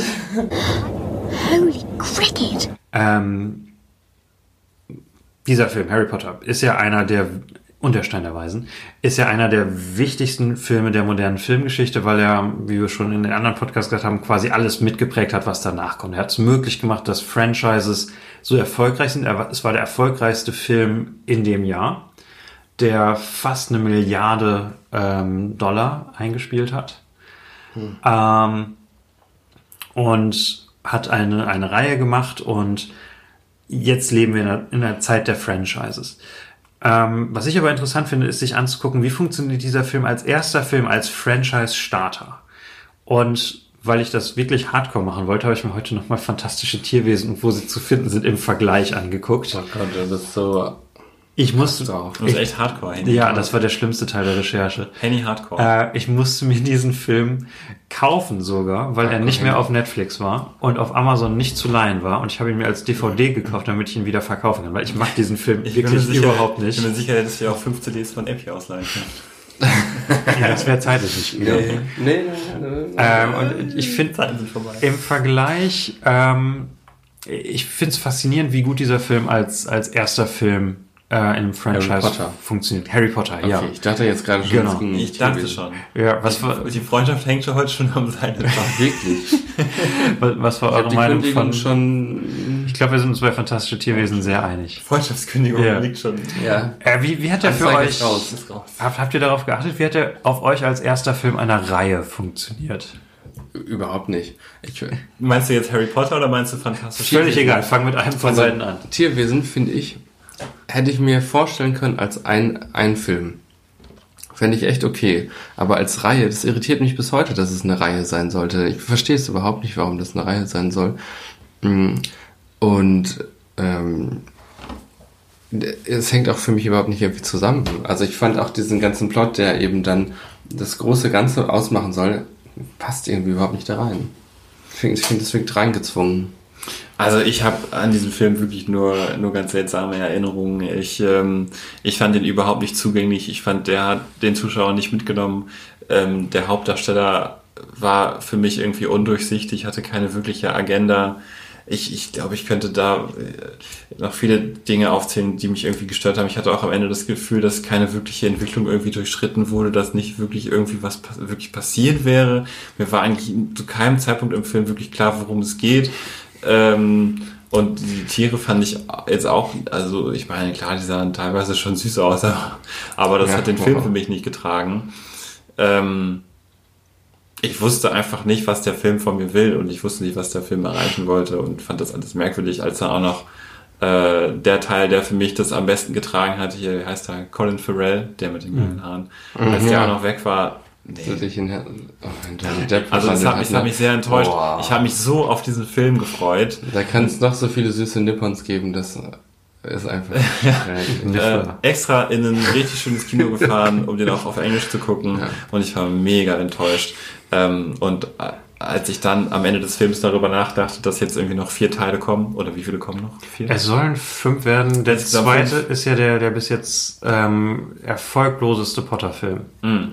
Also da habe ich auch gedacht, was soll denn da noch kommen? Und, und ich habe nichts, worauf ich mich jetzt wirklich freue, worauf ich äh, jetzt wirklich ähm, ja was, was mich jetzt dazu bewegen würde, den zweiten zu gucken. Ich habe den zweiten natürlich trotzdem geguckt, aber Als, als einziger von uns übrigens. Ich habe ihn noch nicht gesehen. ja, Ich ich, dachte. Ich irgendwie, ich dachte, sie, sie bringen es jetzt rum und sie lenken jetzt den, äh, hier, holen den Karren aus dem Dreck, aber haben sie für mich nicht gemacht. Ich finde das interessant, weil äh, Fantastische Tierwesen ist quasi ein Post-Harry Potter-Film. Das ist ein Film, der schon darauf ausgelegt ist, es wird vier weitere von diesen Filmen geben und der auch in der Planung irgendwie darauf ausgelegt wurde und deswegen, glaube ich, auch so gezwungen wirkt, wie du meinst, weil ja die Hauptfigur und der Plot passen überhaupt nicht zusammen. Ja. Ähm, Newt Scamander ist irgendwie wieder Protagonist aus einem, aus einem anderen Film als fünf Filme über den Aufstieg des Faschismus im Zaubererreich an, unter der Hand von Grindelwald. Äh, übrigens, der, der Switch von Corin Farrell zu ähm, Johnny Depp in, in Fantastische Tierwesen ist, finde ich, in der jüngeren Filmgeschichte einer der schlimmsten Momente überhaupt. Ich kenne auch niemanden, der das mag. Du sprichst heute aber auch in sehr Superlativen. Ja, aber äh, bei der Szene, denke ich, ist das angebracht. Holy Cricket. Holy cricket! Und ich finde das so spannend, weil es ist ja auch von J.K. Rowling. Äh, Tatsächlich hier auch wirklich geschrieben, nicht als, Ja, der hat das Drehbuch geschrieben. als adaptierte, genau. Und da habe ich auch mich wirklich gefragt, was mit dir los ist. Und wenn- nach Cursed Child und dann Ja. das. Aber Cursed Child hat sie ja nicht selber geschrieben. Ja, Cursed Child mag ich tatsächlich. Cursed Child finde ich, ist um Längen besser als fantastische Animal House Tierwesen. aber jetzt aber raus. Ja, ihr seid eher der Minderheit, die das nicht mögen. Bin ich mir sicher. Wahrscheinlich bin ich immer- wieder in der, recht. ich bin gewohnt, in der Minderheit zu sein. ähm, aber Cursed Child ist gar nicht das Thema, sondern fantastische Tierwesen, weil das ja quasi ein ähnlicher Film ist wie Harry Potter. Er soll quasi eine Reihe einläuten. Aber ich finde, wenn man die zwei Filme nebeneinander guckt, ist das wie ein Tag- und Nachtvergleich. Weil bei Harry Potter wussten sie noch nicht, ob es eine Reihe wird, also es ist ein abgeschlossener Film in sich. Und das ist eigentlich die beste Art, eine Reihe zu starten, eine abgeschlossene Geschichte zu haben, dich nicht irgendwie darauf zu vertrösten, dass irgendwann was total Cooles passieren wird, sondern dich damit überzeugen zu wollen, dass sie eine gute Geschichte erzählen. Ich weiß es nicht. Ich weiß gar nicht, ob das jetzt der große Punkt ist. Für mich war der große Punkt irgendwie wirklich die zentrale Figur. Äh, Du hast ja auch schon über Newt Scamander geredet. Ich finde, Harry Potter ist einfach so eine krasse dreidimensionale Figur, die so viel Dramatik in sich trägt und mit der du einfach so gut mitfühlen kannst. Und ich glaube, dass diese Figur einfach für fast alle Menschen auf der Welt auf irgendeine Art und Weise zugänglich ist und man sich mit ihr identifizieren kann. Ähm, und Newt Scamander dagegen ist einfach so ein ungreifbarer, undurchsichtiger Charakter irgendwie, über den man nicht viel erfährt. Ähm, und, und der den ganzen Film irgendwie eigentlich nur so von einem Ort zum anderen stolpert. Das finde ich gerade richtig gut, weil dadurch kommen wir zu unserem Boy, Daniel. Ähm, Ja, und Daniel Radcliffe als Elfjähriger Genau. tatsächlich es schafft, den Film Harry Potter besser zu tragen als der doch sehr renommierte Schauspieler von Newt Scamander, dessen Name mir leider gerade nicht Eddie. Eddie Redmayne, der Os. Oscar-Gewinner Eddie Redmayne. Hat er einen Oscar gewonnen? In, ich meine für Theory of Hawkins, Everything. ne? Ja. Stephen Hawking. Da, seine Performance in dem Film war auch Girl? wirklich, wirklich gut. Danish Girl ist so ätzend. Ähm,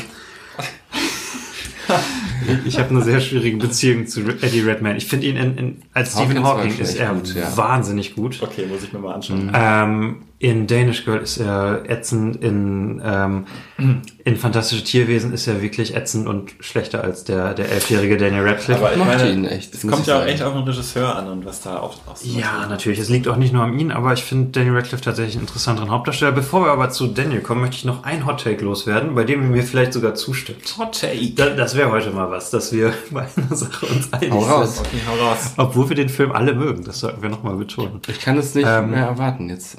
Okay, mein, mein großes Hot Take. Ähm, meine kommt das große, große Hot Take. Es ist meine große Universal. Raus den großen Ja. Haufen. Das ist meine große Universaltheorie. Es gibt ja die drei Franchises, wo Leute absolut in die Welt verliebt sind. Sollten wir eigentlich noch kurz erklären, was ein Franchise ist? Franchise ist eine Reihe. Das, das wissen die Leute, das wissen die jungen Burger Leute Die ne? können Ist alle Englisch. Franchise.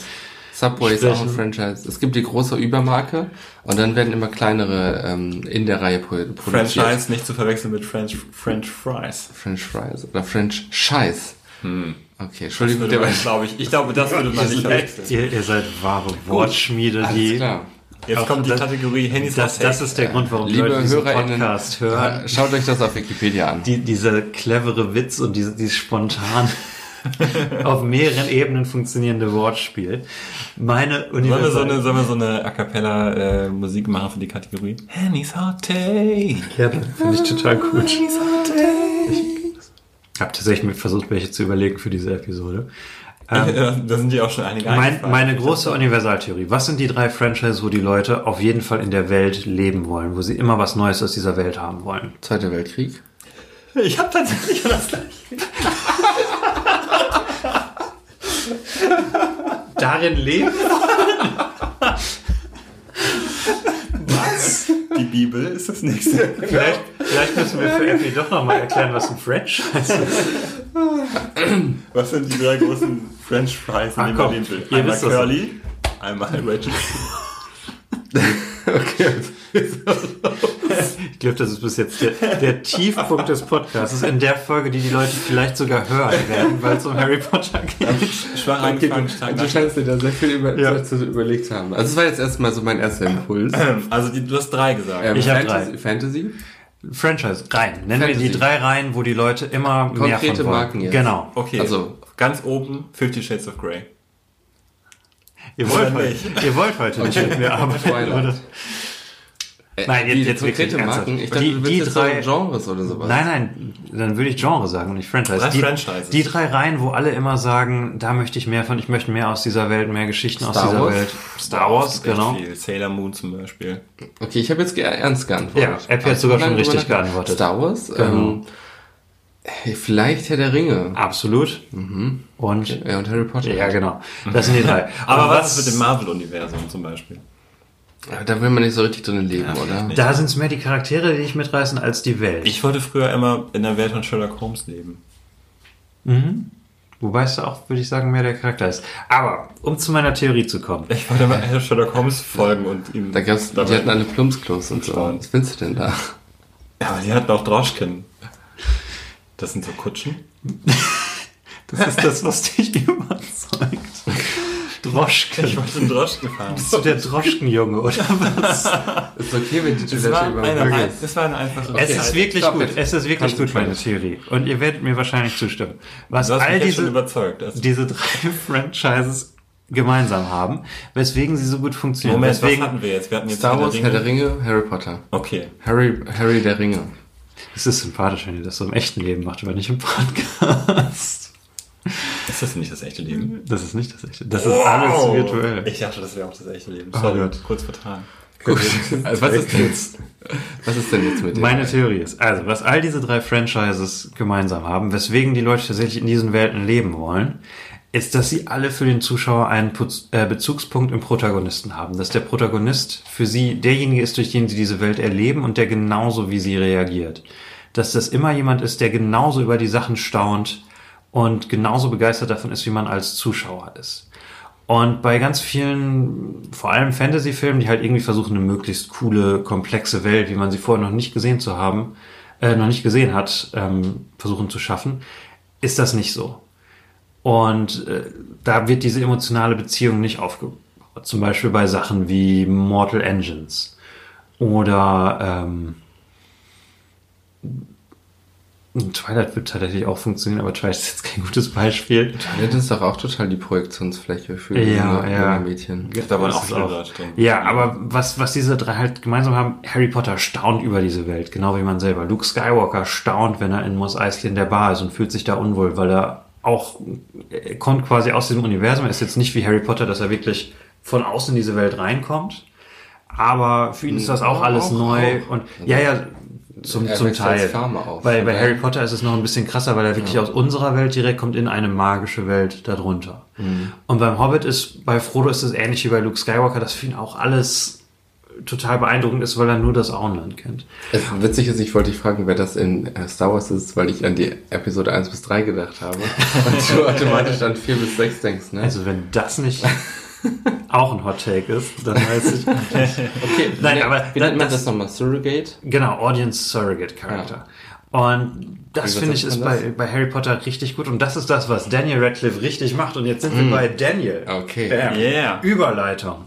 Schwierig würde- war's. Also ich würde sagen, das ist doch generell ähm, eine Qualität von Filmen, die ähm, eine Welt zeigen, die sehr abweicht von unserer.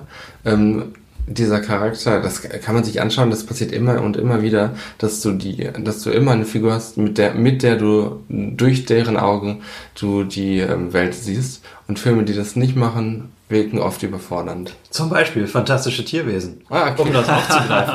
Weil da gibt es das nicht. Aber da gibt's doch diesen, diesen Mann. ähm, genau, da gibt es den Kowalski, aber Das er ist Mann. nicht die Hauptfigur Ja. und er staunt nicht so viel. Ja, und das genau das Okay, Handy okay. hat Ja. mich auch gestört. Weil äh, immer bei diesen, wie heißt der, Kowalski? Kowalski, ja. Szenen, alle Leute haben so tierisch gelacht und alle sind rausgegangen und haben gesagt, das war der beste Schauspieler.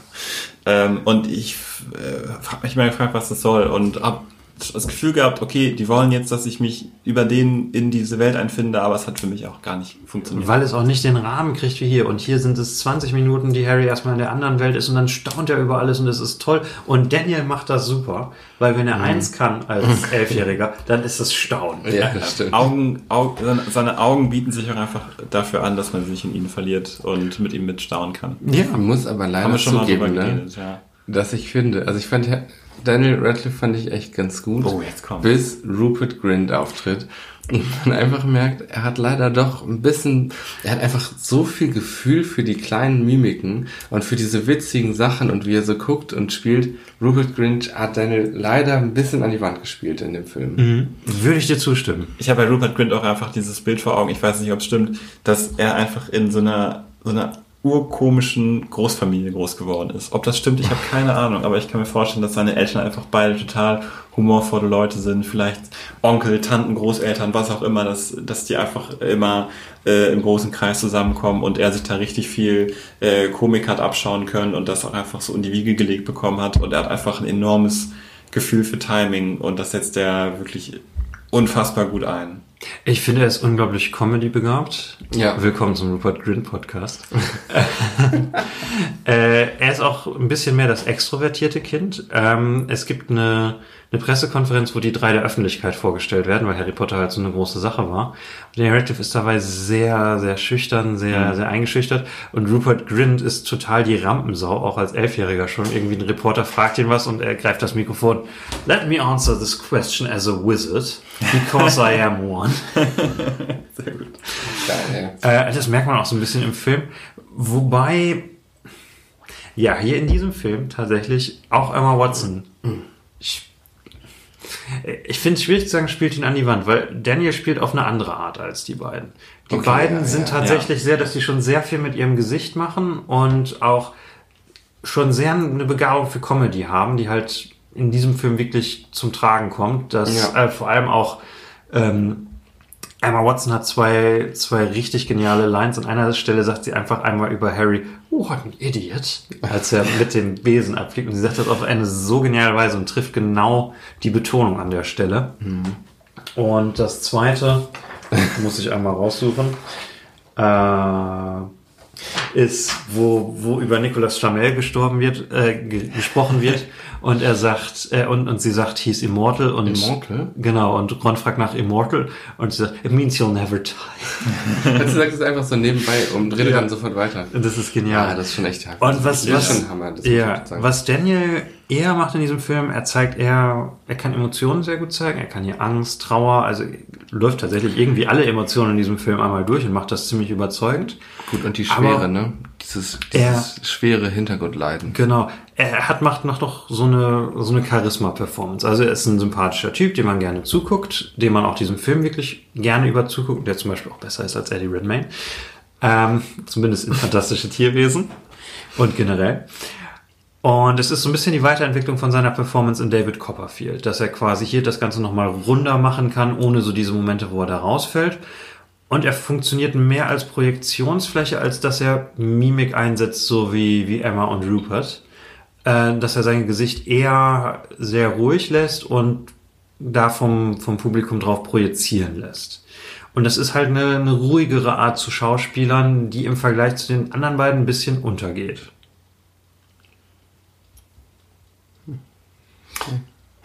Ja, wir, wir nicken, wir nicken, Wir nicken Knopf, mit dem Knopf. zustimmend. Mit dem Knopf vor allen Dingen.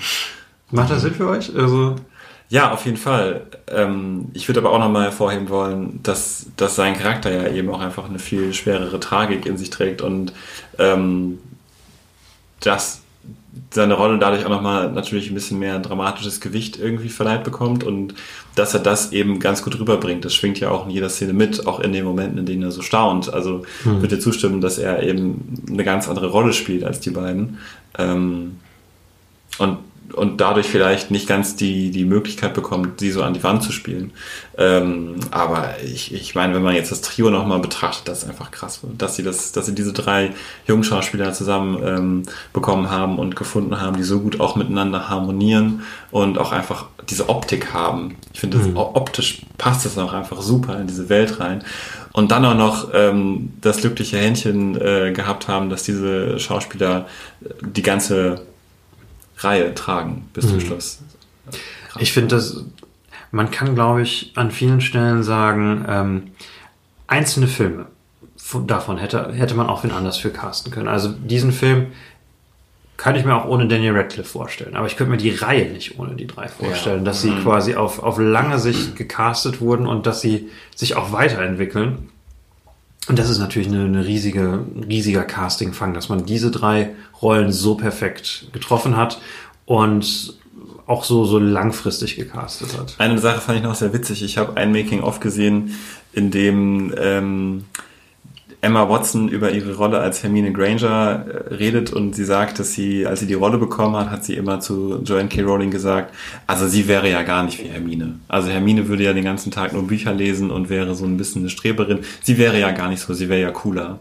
Ähm, und dass sie aber ein paar Jahre später festgestellt hat, im Prinzip im Prinzip war sie eigentlich wie Hermine. Und ich glaube, dass ihr deswegen auch die Rolle so zufällt und das so unglaublich natürlich rüberkommt.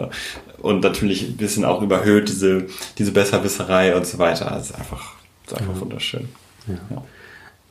Es ist, ähm, um es nochmal in Daniels Entwicklung einzuordnen, es ist quasi so der, der Höhepunkt seines, seines Kinderschauspiels. Also das ist für mich so Daniel Radcliffe Kinderschauspieler, wie er am besten ist, bevor er sich weiterentwickelt und für mich auch zu einem Charakterdarsteller wird und nicht nur ähm, hier ist er ein Charisma-Darsteller. Er, er nimmt dich mit, weil er ist ein, ist ein sympathisches Kind.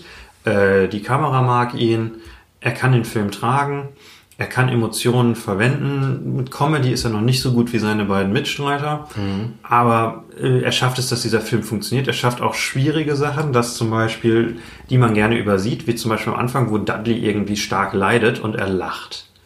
Er schafft das auf eine sympathische Weise, weil ich kann mir auch bei vielen anderen Kindern vorstellen, dass das gleich direkt psychotisch vorstellt, man irgendwie in so einem Horrorfilm ist, wo ein Killerkind auftaucht, aber er schafft das, dass man da auf seiner Seite steht, obwohl gerade eigentlich der andere leidet.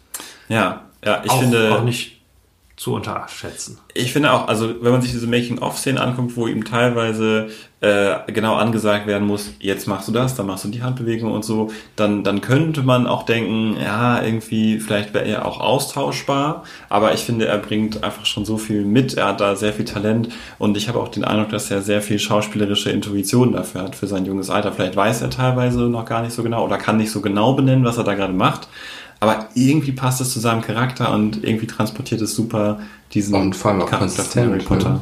Ja, total. Echt durchgehend. Und das über einen sechsmonatigen Dreh. Und es ist halt Wahnsinn, dass es überhaupt geklappt hat. Ähm, da kann ich vielleicht gerade nochmal die Casting-Geschichte ganz erzählen, die wir schon mal in David Copperfield angerissen haben. Er ist ja zufällig an die Rolle in David Copperfield gekommen, dann hat Chris Columbus zufällig das hier gesehen und wollte ihn casten und er wollte erst nicht. Und dann gibt's eine Geschichte, die sie, als der Film rauskam, auch gerne verkaufen wollten, weil seine Eltern meinten, ähm, für acht Filme nach Los Angeles ziehen, das war am Anfang der Produktionszeit, was da im Gespräch war, auf gar keinen Fall, das tun wir unserem Kind nicht an. Ähm, und dann haben aber David Los Heyman und ja, so. ursprünglich sollte es in LA gedreht werden. Also zumindest zu dem Zeitpunkt, wo, wo bei den Radcliffes angedreht, angefragt wurde. Oder da, da war das zumindest im Gespräch und die Radcliffes sahen das als eine zu große Gefahr. Äh, weil ne, Hollywood, natürlich. Und dann an eines Abends im Theater sind dann aber Daniels Familie ähm, David Heyman und Steve Clovis äh, begegnet, zufällig. Und äh, die haben dann auch ihn gesehen und wussten halt, dass das der Junge war, der ähm, den Chris Columbus unbedingt haben wollte.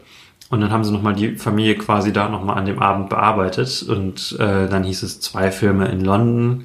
Und das war dann schon eher für die Familie annehmbar. Und durch diesen weiteren Zufall ist er dann letzten Endes tatsächlich an die Rolle gekommen. Krass. Ja, Wahnsinn. Ja, ich weiß noch, damals wurden in den Nachrichtensendungen auch so ganz viele Bilder und Videos davon gezeigt, wie äh, in London Straßen lang diese ganzen Leute anstanden, um zum Casting zu gehen, weil ja unfassbar viele, mehrere tausend, vielleicht sogar zehntausende an Leuten äh, angeschaut wurden, um diese Rollen zu besetzen. Die, die haben das ja schon sehr groß angelegt. Da waren ja, war ja, glaube ich, ein freier Castingaufruf innerhalb von England. Äh, jeder war zugelassen, sich da irgendwie vorzustellen. Und ähm, da ausgewählt zu werden, dann auch auf diese Art und Weise, ist natürlich auch was ganz Besonderes.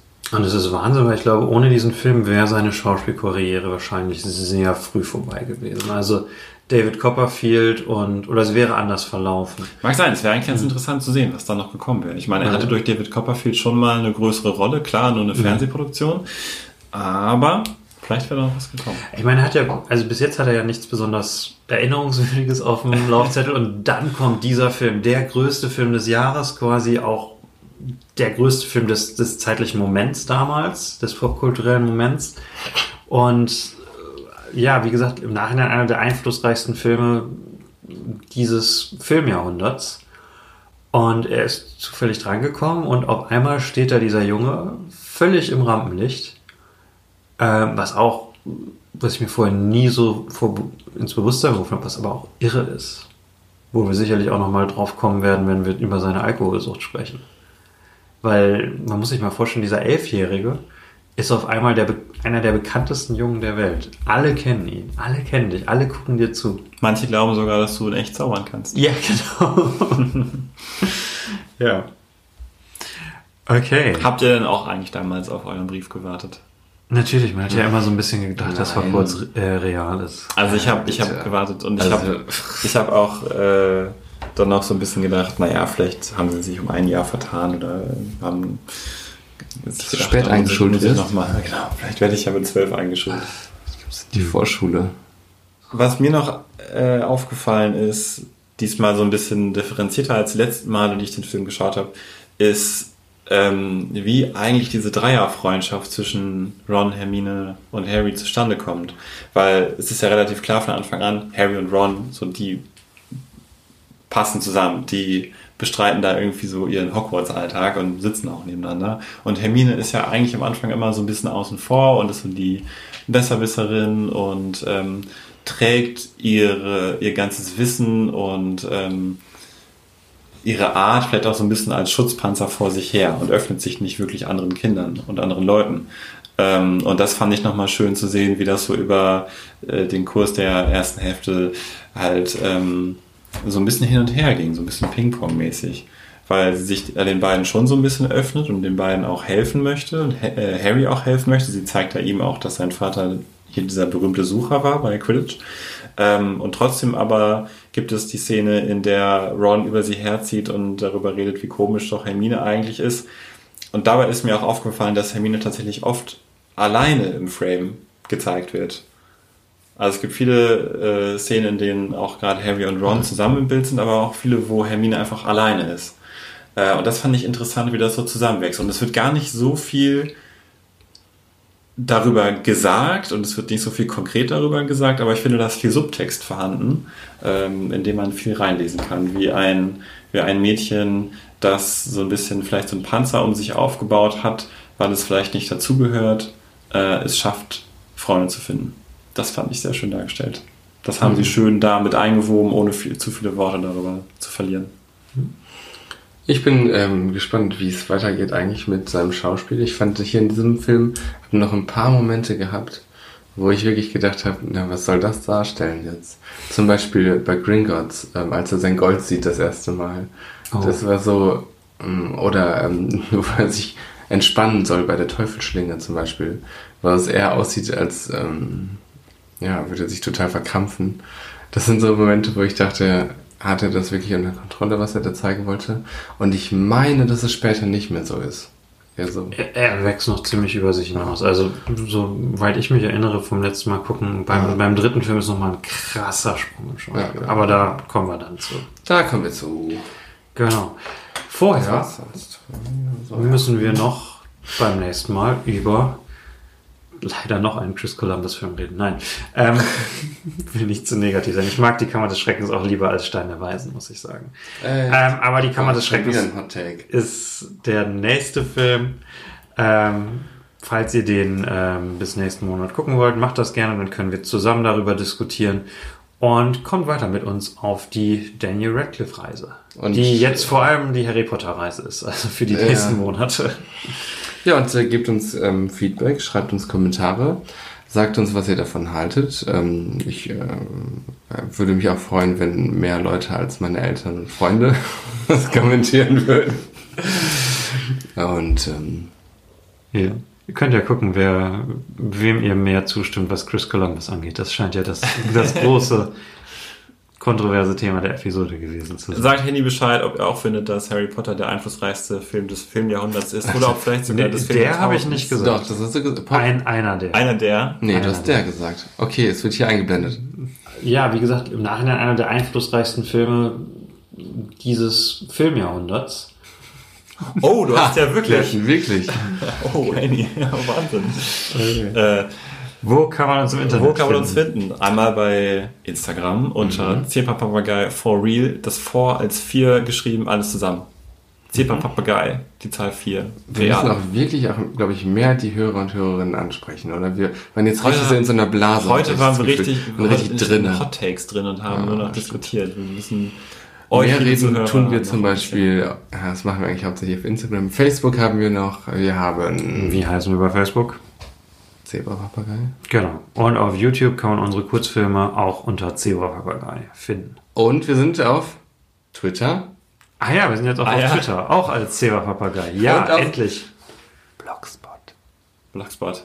Oh, auf Blogspot könnt ihr auch einen sehr schönen Blog-Eintrag von Henny lesen über die Harry Potter Franchise.